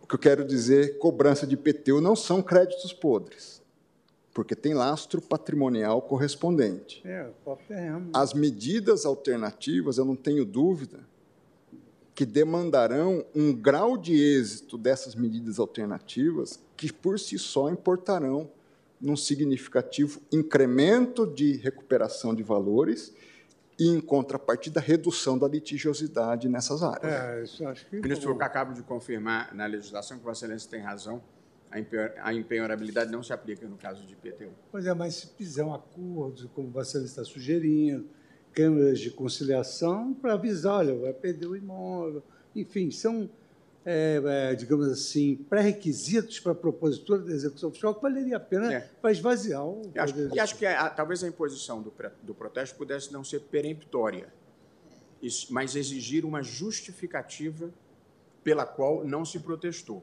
É porque aí é uma justificativa razoável. É, porque é tão mais eficiente, como os dados demonstram, que, pelo princípio da eficiência que rege a administração pública, o prefeito, o, o município deveria optar por essa alternativa em vez de ajuizar a execução fiscal, a menos que tenha um motivo legítimo para não fazê-lo. É, eu, eu, vou tentar pensar e conversar com a ministra Carmen e, e, e sugestões de, de, de, de pensarmos é, todos de acordo com a tese de Sua Excelência, da possibilidade do acréscimo dessa questão da conciliação e da indução legítima ao, ao protesto mediante justificativa. Também eu sugeriria, senhor presidente, a possibilidade de acumulação de valores, obviamente. Ah, respeitada, certamente. respeitada a prescrição. Certamente, ah, certamente sim. Ouvi. Obviamente. Acumular valores. Então, 3, 4, 5 respeitada, PTUs. Respeitada a prescrição, poder é. acumular. E só lembrando que, neste caso, é ISS não é IPTU. Ah, é de município, é, mas neste caso não é IPTU. Por isso que o valor é irrisório, né? 580. 500 reais. Não, é, Presidente, e, não, apenas... e o município... Parece aquela música dos 50 não, reais. É, de, o município disse na tribuna o que já tinha afirmado nos documentos, no recurso, que tem aproximadamente 3 mil certidões para cumprir, dos quais 1.527, me parece, não me lembro de qual, mas é 1.500 e alguma coisa, eram abaixo deste valor, 500. Então, é preciso também levar essas coisas em consideração, porque, por isso, eu fiz questão de, na introdução e antes mesmo de iniciar o voto, chamar atenção para a circunstância de que, no Brasil, a Avenida Paulista é só uma, agora Espinosa são várias. Então, é preciso considerar essas realidades, porque isto, num município pequeno, realmente, como todo mundo aqui se pôs de acordo e enfatizou, faz diferença mesmo. Acho que foi uma. Apenas para registrar, senhor presidente, é, a percepção que tenho, que também vai ao encontro do voto que a ministra Carmen Lúcia vem de apresentar, que é, é, em tudo e por tudo, coerente com essa nova dimensão da proporcionalidade que alguns processualistas, dentre eles o professor Sérgio Arenhar, têm chamado de proporcionalidade pan-processual, que diz respeito à gestão do processo. E isto, a rigor, está na lei da responsabilidade fiscal, que não caracterize como renúncia de receita o cancelamento de um crédito tributário cujo valor seja inferior ao, valor, ao custo da cobrança, porque esse, a rigor, é um critério relevante e que a própria Lei Complementar 101, no seu artigo 14, parágrafo 3 trouxe esse critério. E, e, creio que esse estudo que vai ser feito e o trabalho que poderá aportar aqui amanhã pode nos levar a dar um passo adiante relevante nessa matéria em abono à posição que Vossa Excelência também trouxe à colação, que espelha o sentimento que também tenho em relação ao tema, presidente. Ministro Fachin, isso é só uma lembrança, é que nós estamos tratando de um caso de resolução sem extinção do mérito. O crédito tributário continua rígido. Vai que o contribuinte ganha na loteria esportiva. Perfeitamente. Melhora de vida. Portanto, se pode é. considerar a extinção do crédito, certamente a extinção do feito, que não implica na matéria de fundo, é. com muito mais razão. Não, nós estamos falando de extinguir o processo. O processo. O processo. Se o devedor se não o crédito. ao longo do tempo, você pode Perfeitamente. É, respeitar a prescrição, é claro. Eu, eu acho que foi boa a discussão. Vou, vou tentar, em, em conjunto com a ministra Carmen, incorporar algumas dessas ideias e, e, e trazer de volta para conversarmos. Tá bem? Muito bem. Nós voltaremos depois do intervalo, ministro Fachin, com a questão do salário paternidade item 3 da pauta. Perfeito. Tá bem? Perfeito. Muito bem. Fazemos o um intervalo agora. Está suspensa a sessão.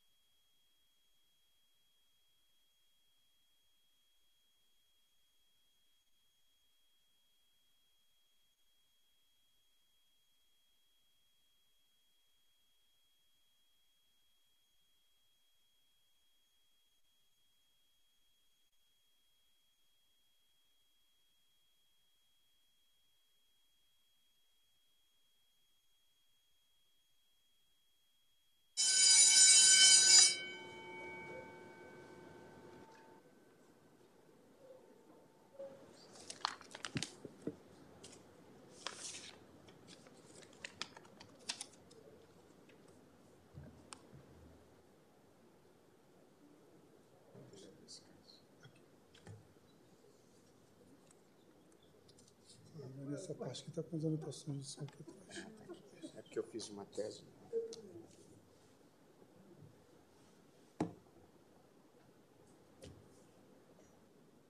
Vocês sabem o que eu acho, por exemplo? Tem coisas que não podiam sair no clipe, gente. Você tinha que mandar reservar.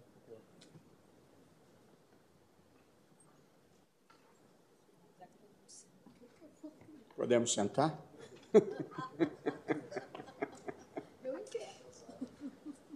Muito boa tarde a todos. Nós vamos chamar para julgamento a ação direta de inconstitucionalidade por omissão 20, de modo que os advogados que estejam aqui por casos diferentes desse, é, não é realista que nós consigamos julgar. Portanto, sintam-se liberados.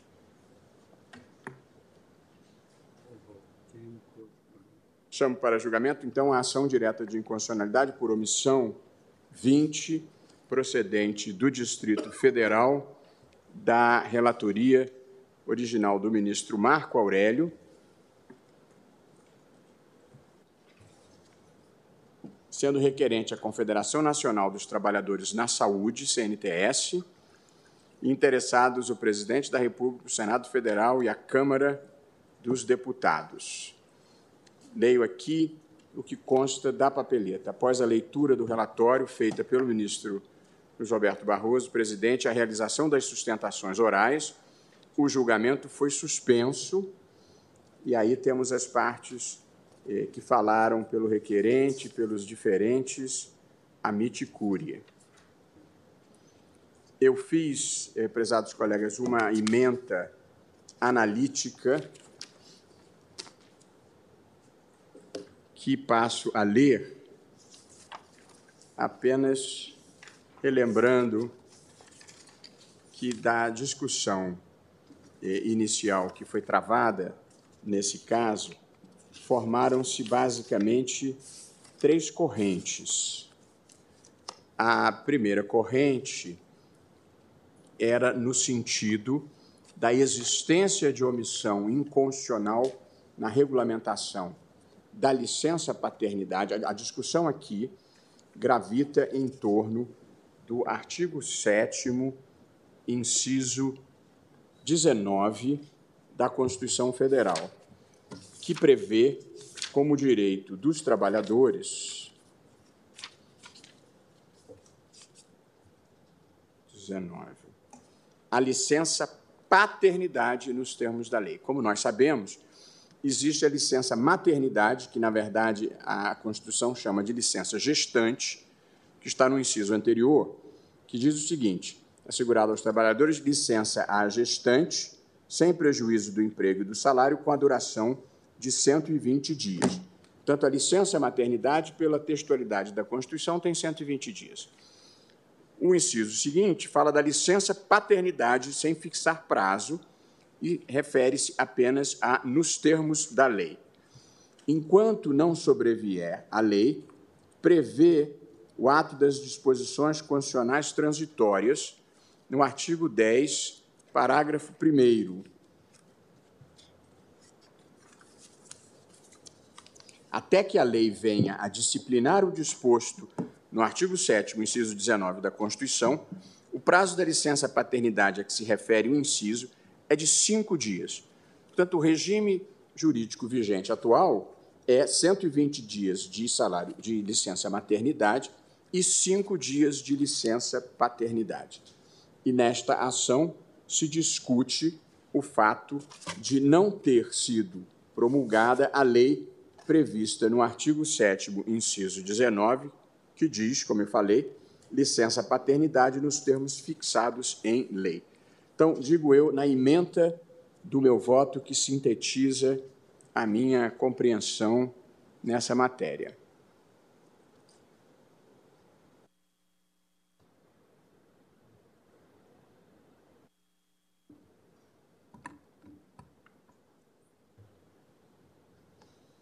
A tecnologia é uma coisa extraordinária. Quando funciona, é melhor, né?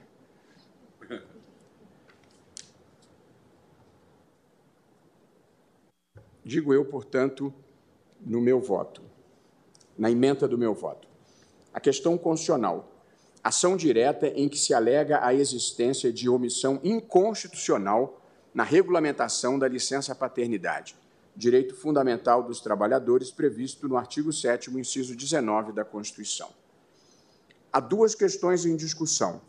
Primeiro, saber se há ou não lacuna normativa ilegítima diante da previsão do artigo 10, parágrafo 1 do ADCT, que garante o prazo de cinco dias de licença paternidade, aspas, até que a lei venha a disciplinar o disposto no artigo 7 inciso 19 da Constituição, fecho aspas.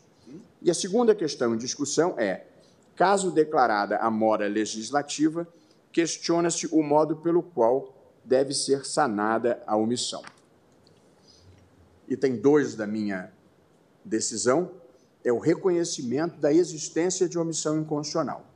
Digo eu, portanto, o artigo 10, 10 parágrafo 1 do ADCT, constitui regra transitória, prevista há mais de três décadas, que se revela manifestamente insuficiente para suprir a omissão na regulamentação do direito constitucional à licença paternidade. O prazo de cinco dias previsto do ADCT não reflete a evolução dos papéis desempenhados por homens e mulheres na família e na sociedade, nem a compreensão atual sobre o conteúdo e a extensão do direito à igualdade, em especial à igualdade de gênero, e dos deveres constitucionais de proteção familiar e à infância em atenção aos princípios do melhor interesse da criança e da paternidade responsável.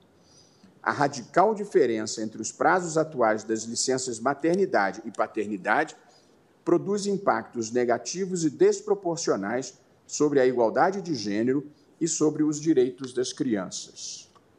E aí passo ao tópico seguinte: proteção insuficiente da igualdade de gênero.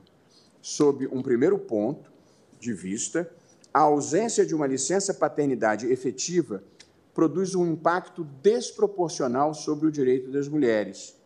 Primeiro, essa inércia ilegítima consolida a percepção discriminatória e estereotipada de que o cuidado com os filhos é um dever da mulher e não uma responsabilidade igualmente compartilhada, de modo a violar também o direito à igualdade como reconhecimento.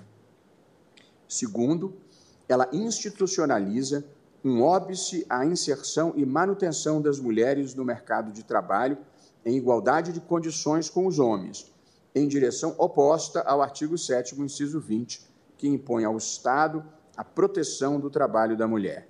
E terceiro, essa desequiparação contribui para a sobrecarga que é imposta às mulheres que assumem tarefas familiares e domésticas para além do trabalho remunerado submetendo-as a duplas ou triplas jornadas, em prejuízo também à sua saúde física e mental. Portanto, eu estou assentando que me parece que esta desequiparação entre a licença paternidade e a licença maternidade, na verdade, reforça uma divisão social do trabalho que é especialmente penosa e que gera maior ônus para as mulheres. Sob um segundo ponto de vista, o regramento atual protege de forma insuficiente os direitos dos homens e os exime dos deveres da paternidade. É direito do homem, que decorre de sua igual dignidade, experimentar integralmente a convivência familiar, em especial nos primeiros momentos de vida comum com seus filhos. Se à época da Assembleia Nacional Constituinte buscou-se justificar a licença paternidade diante de situações em que a mulher se encontrava impossibilitada de cuidar do bebê recém-nascido por motivo de saúde ou óbito, hoje se entende que ele é corresponsável pela criação de seus filhos. Ou seja, também os homens possuem o dever de cuidar, equivalente ao da mãe. A licença paternidade, tal como transitoriamente regulada, aprisiona os homens ao papel de meros coadjuvantes nos cuidados iniciais com os filhos com prejuízos inegáveis para a realização de sua personalidade e o exercício da paternidade responsável. O item seguinte, proteção insuficiente aos direitos das crianças. A omissão da licença paternidade também traz prejuízos aos direitos das crianças. A presença da figura paterna na primeira infância contribui para o melhor desenvolvimento da criança, não apenas pelo fortalecimento do vínculo afetivo e de cuidado entre ambos, mas também, conforme demonstram diversos estudos, por sua capacidade de melhorar as capacidades cognitivas e a saúde da criança. Isso sem contar nos benefícios a longo prazo de se permitir a criação infantil em um ambiente familiar com papéis de gênero mais equilibrados.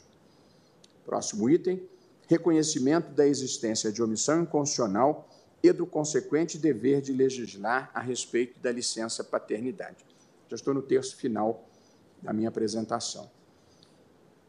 A jurisprudência do Supremo em mandado de injunção e em ação direta de inconstitucionalidade por omissão evoluiu no sentido de permitir à Corte não apenas o reconhecimento da mora inconstitucional, mas também a fixação de prazo razoável ao legislador e a definição de regramento provisório. E cito os precedentes.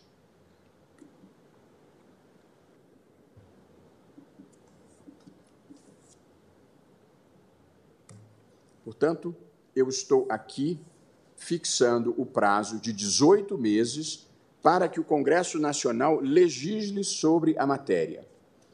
Em relação à definição de regramento provisório, entendo que é o caso de adotar a seguinte solução: caso permaneça a mora após o prazo de 18 meses concedidos, aí então sejam equiparados os prazos das licenças maternidade e paternidade até a edição da norma. É que, por um lado, em prestígio à solução temporária adotada pelo legislador constituinte, não é prudente estabelecer, antes do fim do prazo assinalado, o regramento provisório a ser aplicado.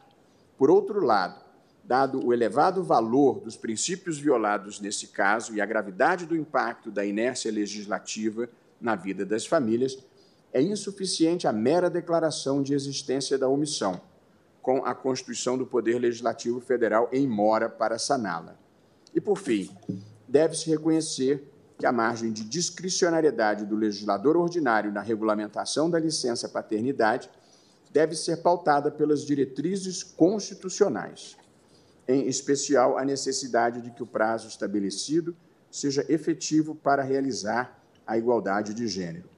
Caso o legislador produza regra compatível com essas balizas, deve ser adotada a postura de maior deferência à opção legislativa. E, portanto, eu estou aqui julgando procedente o pedido para o fim de reconhecer a existência de omissão inconstitucional na regulamentação da licença paternidade prevista no artigo 7 inciso 19, com a fixação do prazo de 18 meses para o Congresso Nacional legislar a respeito da matéria, findo o qual Caso persista a omissão, o direito à licença paternidade deve ser equiparado no que couber à licença maternidade. Já vou ler a minha proposta de tese. Portanto, a ideia central aqui, prezados colegas, tentando, na medida do possível, conciliar diferentes visões que foram colhidas, é reconhecer a omissão inconstitucional, que eu acho que é um consenso entre todos os que já haviam se manifestado em plenário. Em segundo lugar, fixar um prazo de 18 meses, que também acho que é uma posição que foi dominante na votação em plenário virtual, salvo o voto do eminente relator, ministro Marco Aurélio, que julgava improcedente, e a tese que talvez concilie as posições que já foram manifestadas é fixar o prazo de 18 meses, sem solução transitória, mas ao final do prazo de 18 meses, em não vindo a legislação do Congresso, aí sim se faria a equiparação. Por evidente e desejavelmente, e essa é a vontade e o estímulo que o, esse plenário pretenderia dar, o ideal é que o Congresso legisle, inclusive, eventualmente, fazendo uma repartição desse período entre pai e mãe, mas aí é uma deliberação de natureza legislativa do Congresso. De modo que a tese que eu estou propondo, prezados colegas, é a seguinte: existe omissão inconstitucional relativamente à edição da lei regulamentadora da licença paternidade prevista no artigo 7 inciso 19 da Constituição. 2. Fique estabelecido o prazo de 18 meses para o Congresso Nacional sanar a omissão apontada. E 3. Não sobrevindo a lei regulamentadora, estende-se à licença paternidade o mesmo prazo previsto para a licença maternidade, que está no artigo 7 inciso 18 da Constituição. Eu, essa é minha é, é o meu voto, vista eu ouço o eminente relator, ministro Luiz Edson Fachin, sobre esse encaminhamento. Pois não, senhor presidente. Ah, é, é, esta matéria, creio que ela já, de algum modo, sofreu um amadurecimento, debate, troca de ideias dentro do tribunal bem como com o próprio Congresso Nacional e representantes que estiveram é, dialogando com Vossa Excelência. E, exatamente, ministro Fachin, eu deveria ter feito esse registro, muito importante, Vossa Excelência lembrar. O ministro Fachin e eu recebemos uma delegação de deputadas, é, acho que todas elas da bancada feminina, é, aqui estiveram, a, perdoa a interrupção, mas só para fazer o registro, a deputada Tabata Amaral, que é coordenadora do Grupo de Trabalho sobre Licença Paternidade na Câmara, a deputada Amanda Gentil, relatora do, também relatora desse mesmo grupo, a deputada Benedita da Silva, a deputada Isa Arruda, o deputado Pedro Campos, a deputada Reginete Bispo e a deputada Talíria Petroni, e este encaminhamento que eu estou propondo corresponde, na verdade, à postulação dessas parlamentares e desse parlamentar, eh, deputado Pedro Campos, que se reuniram conosco, comigo e com o ministro Luiz Edson Fachin. Perdoe a interrupção, mas era só para dar o crédito de quem esteve tratando desse assunto conosco. Devolvo a palavra a Vossa Excelência, ministro Fachin. Muito obrigado. Eu que agradeço, Vossa Excelência, que isto é, materializa o que eu estava a dizer desse diálogo institucional entre o judiciário e o legislativo numa matéria que tem é, faixas de competências distintas, mas tem uma zona de interseção é, entre os poderes. É, como Vossa Excelência também já anunciou, eu já, é, no voto que eu houvera proferido, é, divergindo do Sua Excelência, o relator originário, o ministro Marco Aurélio, suscitei a tese que guardava uma distinção em relação à posição que Vossa Excelência está apresentando hoje, que traduz esse diálogo fruto de uma compreensão que nós temos procurado levar a efeito de construir soluções mediante uma interpretação racional e sistemática da Constituição que seja fruto de uma construção colegiada e não apenas de votos tomados isoladamente. Portanto, é, é, comungarmos e quero que todos os votos vão nessa direção de chancelar a procedência da ação, exceto de Sua Excelência o relator originário, ou seja, há um reconhecimento da, da omissão, portanto, da mora, passados mais, passadas mais de três décadas, a regulamentação desse direito fundamental licença paternidade não se deu. É, regulamentação essa e direito esse que ressoou muito bem explicitado aqui na tribuna e em tudo aquilo que a advocacia sensível e lúcida trouxe à colação, bem como na memória que todos nós aqui também recordamos, desde a participação histórica e comovida do então deputado Alceni Guerra durante a Assembleia Nacional Constituinte, defendendo a licença paternidade, dando inclusive um depoimento pessoal e evidenciando que a verdadeira dimensão da licença paternidade é de representar um cuidado compartilhado entre mãe e pai, entre os pais e os filhos. Esse cuidado compartilhado é que estabelece uma formação de uma psique sadia, uma formação de um, de um adulto que vai ser é, presente e contributivo com a sociedade, na medida em que o processo de educação evidencia que os pais, quando verdadeiramente educam, se reeducam. E nesta dimensão, é, a licença paternidade compreende, portanto, desde a tenra idade, desde o primeiro momento, uh, um vir ao mundo mediante um cuidado compartilhado. Portanto, esta omissão parece-me presente. É, também parece-me presente a questão que diz respeito à fixação de um lapso temporal para que o Poder Legislativo, é, e aqui, portanto, a franja específica dessa competência legislativa, o Judiciário reconhece a omissão e manifesta a omissão ao Poder Legislativo. A questão está é, em saber se o que fazer, qual é o espaço normativamente definido para esse lapso temporal. Ou seja, de agora até a legislação, ou eventualmente após o decurso do prazo, é, uma consequência da não edição de norma regulamentar ou regulamentadora. O voto que tinha proferido fixava desde logo ah, o acolhimento dos pedidos constantes na inicial, equiparando o direito à licença paternidade à licença maternidade.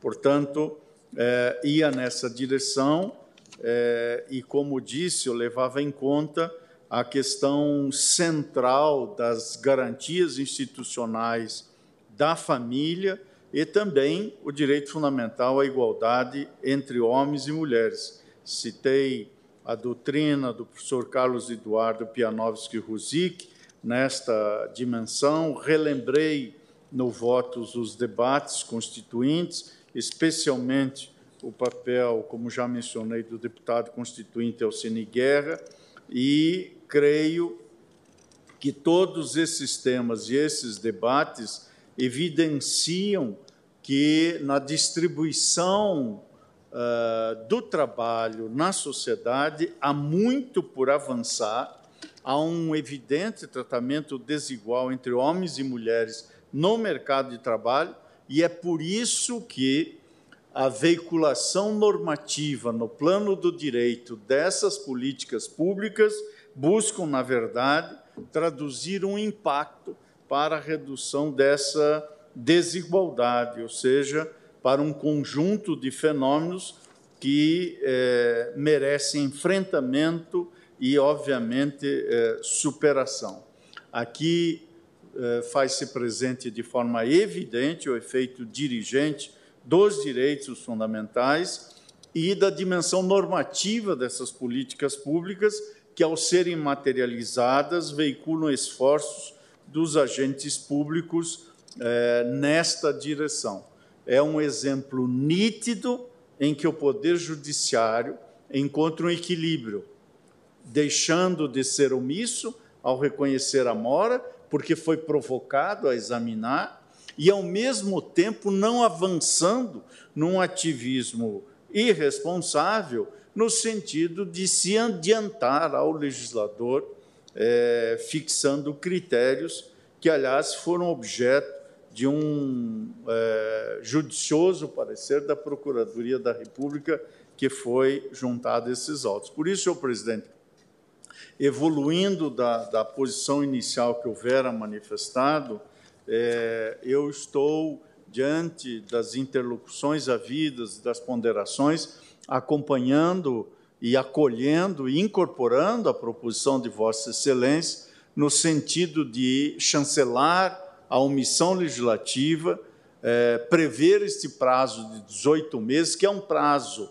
é, que poderia, do ponto de vista de uma mora de mais de 30 anos, quiçá ser até excessivo, nada obstante, aqui há impactos orçamentários que merecerão necessariamente um debate e um lapso temporal prospectivo, é, especialmente no que diz respeito à previdência social, portanto, parece-me um lapso relevante.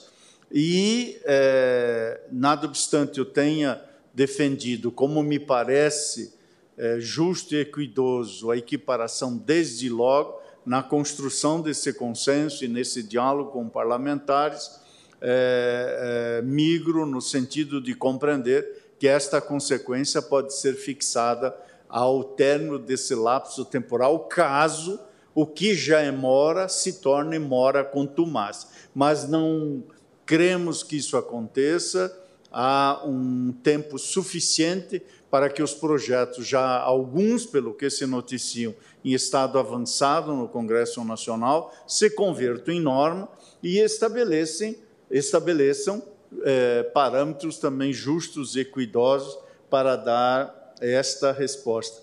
Essa é uma demanda que eh, julgo extremamente importante para a vida contemporânea no Brasil, e, nomeadamente, eh, para as famílias, para as mulheres, para os homens, para os pais, enfim, para todos aqueles que se preocupam com o presente e com o futuro do país. Creio que o Judiciário hoje pode aqui fazer a sua parte e, obviamente, com uma deferência respeitosa ao legislador, é, voltar-se para esse lapso temporal, fim do qual, caso eventualmente não ocorra a, a fixação desses parâmetros, desses critérios, portanto, incidiria a paridade tal como sustentado. Portanto, senhor presidente, estou reajustando o meu voto para acompanhar Vossa Excelência em homenagem a esse esforço percúrio que esse tribunal tem feito em inúmeras matérias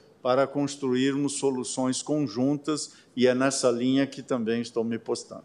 Muito obrigado. Muito obrigado, ministro Luiz Edson Fachin. Portanto, aqui se estabelece um diálogo institucional com o Congresso, reconhecendo a omissão legislativa, mas devolvendo a matéria para a deliberação do Congresso no prazo de um ano e meio, portanto, ainda dentro dessa legislatura. Eu consulto o ministro Cristiano eh, Zanin eh, sobre o seu, se tem divergência e o seu voto. Eu, eu queria. Pois não, pois não, ministro. Só, só fazer alguma consideração. Pois não, ministro Gilmar. Ministro Zanin, ouviríamos com. Ouvimos Vossa Excelência sempre com muito prazer, mas o, a questão que, que me parece delicada, dentro das alternativas que se desenharam, que eram três correntes e agora duas, diante da, da adesão feita pelo ministro Edson Fachin, é, é, a respeito exatamente do impacto que esta questão pode ter sobre as finanças públicas, especialmente a previdência social, que é o problema é, que nós enfrentamos, e agora foi bem colocado mais uma vez pelo ministro Faquim, é, da omissão inconstitucional. Aqui talvez haja até é, um problema de algum déficit cultural. É, ninguém, é, em sã consciência, no executivo, no legislativo ou mesmo no judiciário, imagina descumprir uma ordem, ministro Fux, é, de mandado de segurança. Não obstante, é, aí tem é, to toda a problemática da omissão inconstitucional, que é um construto relativamente recente não é, dos direitos positivos, se a gente for olhar, isso, na verdade, vem dos anos 50, em termos mais é, precisos, enquanto as ordens é, judiciais, os, os, as injunctions, são muito é, mais do que centenárias. Mas, de fato, e essa é um pouco a experiência que nós temos vivido. Se nós lembrarmos, por exemplo, do mandado de injunção 107 da relatoria do ministro Moreira Alves, em que ele fez a equiparação entre a ação direta por omissão e o mandado de injunção para dar uma ordem ao é, uma ordem, uma, uma, recomendação, uma determinação ao legislativo. Entendeu que essa era a fórmula mais adequada. Depois te o tempo foi passando e nós vimos que isto não era efetivo, né? Até porque não conseguimos articular um diálogo institucional, uma procedimentalização. E, e, aprendemos que isso era muito difícil, até que fizemos aquela viragem jurisprudencial no caso do mandado de injunção sobre o direito de greve dos servidores públicos, em que nós fizemos toda uma regulação, alegando eh, e fundamentando-se no fato de que já havia decisões tomadas há mais de 20 anos sem que houvesse essa é, uma adequada solução. É, ali se tratava de uma regulação, vamos chamar assim, de caráter procedural, não é, tinha grandes consequências em termos financeiros. Até pelo contrário, ao regular o direito de greve, evitavam-se prejuízos, né, porque se delimitava o direito de greve. Mas depois tivemos até um caso singular, é, eu estou lembrando sem muita ordem, que foi aquele caso do aviso prévio proporcional, em que discutimos também é, a questão, e ali havia alternativas no direito comparado muito variadas, não é? E a ponderação era de que não se podia fazer uma simples regra de três. Né? Se para um ano trabalhado recebe-se um aviso prévio de um mês, é, tendo trabalhado 40 anos, não tem que receber 40 vezes ou mais. Né? Era uma questão que dependia de uma calibragem é, do ponto de vista mesmo até de cultura laboral, e se ponderou que isso era uma tarefa do é, legislativo. E ali funcionou, talvez, o próprio debate como uma advertência, e o Congresso deliberou rapidamente sobre é, aquela temática, que era muito delicada, não do ponto de vista também de finanças públicas, mas do mercado laboral, porque é, poderia repercutir sobre a vida é, do trabalhador.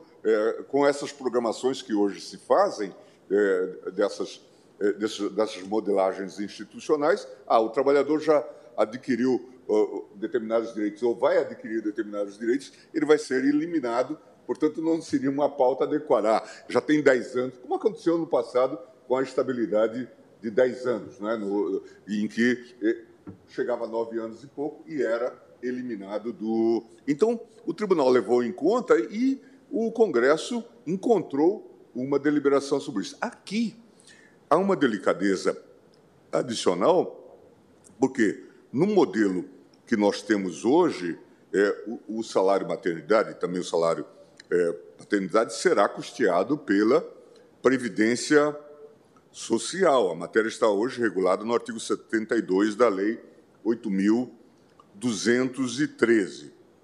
É, portanto, a, solução normativa que se venha é, adotar implicará significativo e inequívoco impacto fiscal. Essa é uma questão que eu quer, queria colocar para fins de é, reflexão, tensionando ainda mais um sistema previdenciário que já se encontra sempre, né, em função das mudanças que vêm ocorrendo, em situação de déficit. Então, eu, eu é, por isso que, eu, inclusive, quando da, da votação, eu tinha me perfilhado é, junto com a posição defendida pelo ministro Dias Toffoli. É, e acho bem razoável essa posição, embora reconheça que, ao fim e ao cabo, se esse diálogo institucional não se procedimentaliza, nós produzimos um vazio.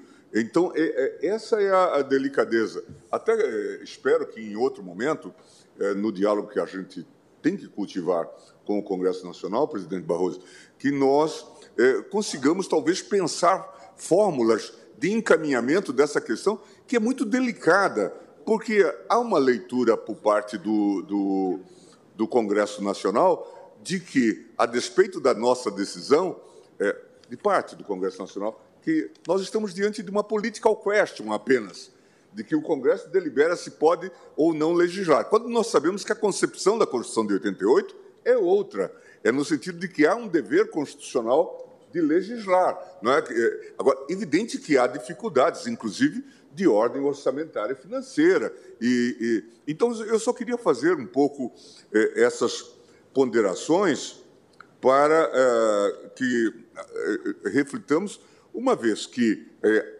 é, mesmo dado o prazo de 18 meses, e impondo é, o modelo da licença, é, agora paternidade, de 120 dias, nós estaremos mais ou menos replicando os custos do modelo é, hoje existente para a licença maternidade, o que, obviamente, é, suscita uma série de indagações. Aí um outro ponto, que foi objeto até do, dos debates que tivemos, dos memoriais, das sustentações. Os países regulam isso também de maneira diferente, a licença maternidade e a licença paternidade, o que é típico do trabalho do legislador, né, de fazer a devida conformação. De modo que eu queria é, colocar um pouco é, essas reflexões é, à guisa de uma pensata também, considerando a delicadeza do tema e a repercussão que isso tem no cenário financeiro, e que já foi objeto da preocupação do ministro Toffoli quando trouxe essa inaugurou essa corrente. Muito obrigado, ministro Gilmar. O ministro Gilmar suscita um ponto muito importante e das circunstâncias brasileiras. No modelo alemão, digamos assim, de onde nos inspiramos no tratamento da omissão inconstitucional, uma decisão da Corte Constitucional dizendo que há uma omissão tem um caráter, inclusive, cogente, moralmente cogente. Mandamental. E, portanto, resulta numa legislação em tempo hábil. A, a experiência brasileira, no entanto, demonstrou que a não fixação de uma consequência, no caso da persistência da omissão, fazia com que o vazio normativo permanecesse. Daí a opção que fizemos o ministro Fachin e eu, e aliás a maioria, de fixarmos 18 meses com uma consequência, inclusive para que haja um incentivo à atuação do Congresso Nacional. 18 meses é um prazo razoável e, segundo nos informou a deputada Tabata Amaral, que é a, a presidente ou coordenadora do grupo de trabalho sobre licença paternidade, já existe um projeto em estágio avançado na Câmara dos Deputados que pode, com alguma celeridade, ser convertido em lei. Portanto, eu acho que o assunto está bem encaminhado no Congresso mas acho que o incentivo, eh, diante do fato de que as ordens sem consequência funcionaram um pouco, para lembrar meu querido e saudoso mestre Zé Carlos Barbosa Moreira, um sino sem badalo, para evitar que aconteça dessa forma, é que nós estamos fixando uma consequência, mas só depois de 18 meses. E aí o Congresso, como observou o ministro Gilmar, vai considerar as questões orçamentárias e fixar os prazos possíveis, ou até mesmo uma ideia que cogitamos no debate interno, fazer alguma repartição de tempo entre pai e mãe nesse período. Ouço o eminente ministro, preferem que nós são 18 e 20, que nós retomemos isso ao início da sessão amanhã? Melhor. Está bem para todos? Melhor, perfeito. Está bem? Perfeito. Então, retomamos essa votação é, ao início da sessão amanhã, já fica estabelecido é, os advogados devidamente intimados da, da, sequência do julgamento no início da sessão amanhã. Apenas lembrando, colegas, amanhã é, a partir de 17 horas, aqui já no Salão Branco e, e na área externa, a festa de Natal dos servidores. De modo que nós iremos na sessão até 17 horas e aí vamos encerrá-la para podermos é, permitir a, a festa e, e, se possível, seria muito gentil e ficariam felizes se todos pudéssemos, pelo menos, dar uma passada amanhã, amanhã na, na festa. Tá bem? Então, declaro encerrada a sessão.